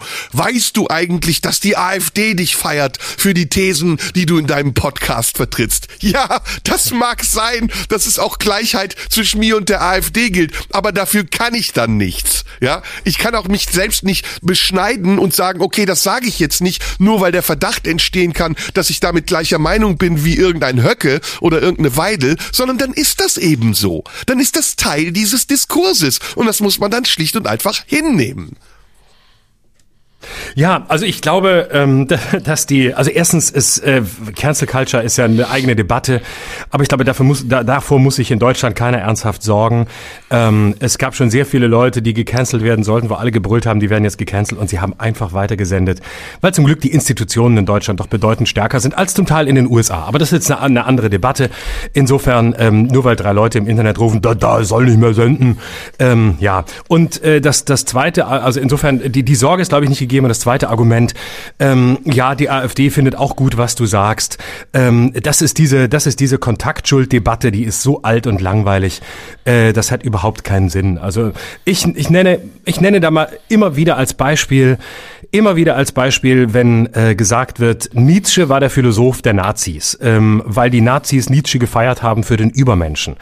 Muss ich leider immer sagen, Nietzsche hat leider auch wirklich dummes Zeug geschrieben und hat manchmal auch in manchen pubertären Anfällen in seinen Texten echt Zeug rausgehauen, das man verfälschen kann, wenn man es will. Ja, er hat ein Angebot gemacht. Aber wer ernsthaft glaubt, Nietzsche als den Stichwortgeber der Nazis verkürzen und verkleinern zu können, der hat nichts verstanden. Punkt. Deswegen ist es gar keine Debatte. Und nur weil die Nazis punktuell und nicht mal Hitler selbst, aber ein paar andere äh, applaudiert haben, weil sie geglaubt haben, es zu verstehen, aber eigentlich ähm, Inhaltsbarbaren waren, ähm, ist es doch kein Argument gegen Nietzsche, sondern es ist eins gegen die gegen die Lektüreunfähigkeit von Nazis, die sich Stichworte nehmen, von denen sie glauben, dass sie ihnen helfen. Und das gilt für all diese Debatten. Und nur weil ein Satz gesagt wird, wo irgendeiner von der AfD ihn nicht versteht versteht und deshalb glaubt, für sich instrumentalisieren zu können, ist das noch kein Argument gegen den Schöpfer des Satzes. So. Mhm. Ja, und da landen wir bei äh, einer Sache, die wir schon ganz oft sagen, bei der Diskussionskultur heutiger Tage, die sich in sozialen Medien abspielt, insbesondere in bestimmten sozialen Medien, in denen Leute, die sich für Meinungsführer halten, sich permanent produzieren, irgendwelche Bewegungen initiieren, die im Nichts verpuffen und auch nicht dafür sorgen, dass unser Diskurs konstruktiver wird, sondern im Grunde genommen nur dafür sorgen, dass diese Diskurse sich verschärfen, dass sie banaler werden und oberflächlicher, dass diese Diskussions Diskussionskultur, die wir jetzt seit Jahren hier besprechen, die wir erleben, eigentlich ein Rückfall ins Primitive ist. Und deswegen bin ich auch so dankbar für diesen Podcast, so sehr es mich manchmal auch anstrengt, aber nicht wegen dir, sondern weil es mich prinzipiell anstrengt, öffentlich mich zu äußern, weil ich nicht jeden Gedanken, den ich habe, sofort an die Außenwelt transportieren und weitergeben will. Aber ich bin trotzdem dankbar dafür, dass wir diese Chance nutzen und ins Detail gehen. Manchmal sind wir selber oberflächlich, das geben wir aber auch offen zu, weil wir in der Kürze der Zeit vielleicht nicht äh, die Recherche machen konnten, die erforderlich ist, um alles fundiert zu sprechen, aber da, besprechen. Aber das ist auch gar nicht unser Anspruch. Ich glaube nicht, dass wir den Anspruch haben, hier ein wissenschaftliches Podium zu sein oder dass wir in irgendeiner Form äh, einen Vortrag halten über Themen, in denen wir so firm sind, dass wir unangreifbar wären, sondern das hast du wunderbar schon ganz oft gesagt. Es geht ja auch gerade darum, uns zur Disposition zu stellen und zu sagen, guck mal, wir, wir stehen hier, wir sagen, was wir denken, wir gehen vielleicht einen Schritt weiter und sagen auch Dinge, die wir noch nicht zu Ende gedacht haben, aber denkt doch bitte mit uns mit, statt gegen uns zu denken. Und das, glaube ich, müssen wir alle noch lernen in dieser so hochentwickelten Gesellschaft, in der wir viele Möglichkeiten haben, die wir kaum nutzen, dass wir wieder zurückkommen zum produktiven und konstruktiven Umgang miteinander. Ja, man kann nur wirklich dagegen sein, wenn man, also man kann nur gegen etwas denken, wenn man vorher mal mitgedacht hat. Ja. ja anders geht es ja gar nicht. Ja. Also ich kann nur einem Buch widersprechen, wenn ich es gelesen habe. Ich kann auch nur einem Zeitungsartikel widersprechen, wenn ich ihn gelesen ja. habe. Wenn ich aber nur die Überschrift lese, dann kann ich zwar widersprechen, aber es wird leider nicht treffen, weil es an der Sache vorbeigeht, weil ich nicht weiß, wo am Ende die Reise des Texts hingeht. Das ist genau wie wenn ich den Trailer eines Films gesehen habe, dann kann ich nicht danach sagen, das war aber ein scheiß Film. Ähm, der war aber oberflächlich, weil im Trailer wird man eben nur sehen, wo alles in die Luft fliegt oder äh, wahnsinnig dramatisch gestorben wird oder äh, einen Witz nach dem anderen sehen. Aber der Film zeigt eben mehr als das, was seine Ankündigung zeigt. Und deswegen ist dagegen sein auch nur möglich, indem man zunächst dabei war und wirklich mit dabei war. Und dann kann man auch widersprechen. Und ich sage nicht, dass nur die legitimiert sind, die bis zum Ende dabei waren, aber es ist leider überzeugender, wenn man zunächst mal versucht hat, einfach mitzugehen und sich auch dem zu überantworten, ähm, was einem vielleicht entgegensteht oder was man nicht teilt, was einen stört, was man vielleicht für falsch hält. Man kann ja am Ende es auch für falsch halten, aber ähm, deswegen mag ich den Begriff der Überantwortung so. Etwas, sich etwas überantworten heißt nicht es übernehmen und heißt auch nicht es teilen, heißt auch nicht nicht mitzugehen ähm, und äh, sich äh, zu unterwerfen. Es ist das Gegenteil. Es steckt Verantwortung drin. Ich gebe mich nicht auf. Ich bin verantwortlich für das, was ich denke und was ich meine und was ich teile. Aber ich überantworte mich etwas. Ich leihe mich quasi mit meinem Ohr oder meinem Auge etwas anderem aus, um anschließend eine eigene Position dazu zu finden. Mhm. Wunderbar. Jetzt sind wir heute schon wieder ja durch eigentlich. Wir sollten noch mal hinweisen Absolut. auf den 28. März. Nächste Woche live. Genau, im Tippi, da freue ich mich drauf. Es wird auch aufgezeichnet ja. und ich glaube sogar im Bild aufgezeichnet. Mit Bild, genau. Sehr gut. Ähm, Zum ersten Mal unser, unser Podcast auf YouTube mit Bild. Oder werde ich sehr schockiert sein, den kann ich mir nicht angucken, da muss ich mich wieder ertragen. Scheiße. Ich habe noch einen Tipp am Ende. Ähm, es gibt einen russisch-ukrainischen Künstler, der den Künstlernamen Aljoscha hat. Ich weiß nicht, ob du den kennst. Der Name sagt mir was. Der heißt mit bürgerlichem Namen Alexei Potupin und ist ähm, äh, sein Vater ist Russe, seine Mutter ist Ukrainerin und da gibt's im Moment eine Ausstellung, die ist äh, leider in Wolfsburg, obwohl Wolfsburg ist jetzt gar nicht so ein schlechtes Pflaster. Kann man sich mal angucken ähm, hat mit dem Thema indirekt was zu tun, weil es ein Künstler ist, der eben auch demonstriert, dass es viele russisch-ukrainische Familien gibt und dass es nicht alles immer so eindeutig ist, wie man denkt, der oder die auf meiner Seite oder auf der Gegenseite und das sozusagen als äh, ah, dritte Mal sozusagen Ding Dong als Zeichen für einen friedlichen Umgang miteinander zu nehmen und zu sagen, guck mal, es gibt auch eine Kraft der Kunst, die jenseits ist von jeder politischer Diskussion, obwohl Kunst, die politisch ist, auch nochmal eine ganz eigene Kraft hat, ist vielleicht zum Schluss noch ein ganz guter kleiner Tipp, oder? Wunderbar. In diesem Sinne, vielen herzlichen Dank fürs Zuhören. Nächste Woche sehen wir uns live. Da zeichnen wir live auf auch. Also es gibt das Ganze ja dann danach zu hören und zu sehen. Und äh, bis dahin habt eine schöne Woche und äh, alles Liebe, bleibt friedlich. Ja, und dir auch, Florian, eine schöne Woche und wir sprechen uns dann nächste Woche wieder. Tun wir. Bis dahin. Tschüss. Tschüss. Das war Schröder und Sumunju. Der Radio 1 Podcast. Nachschub gibt's in einer Woche.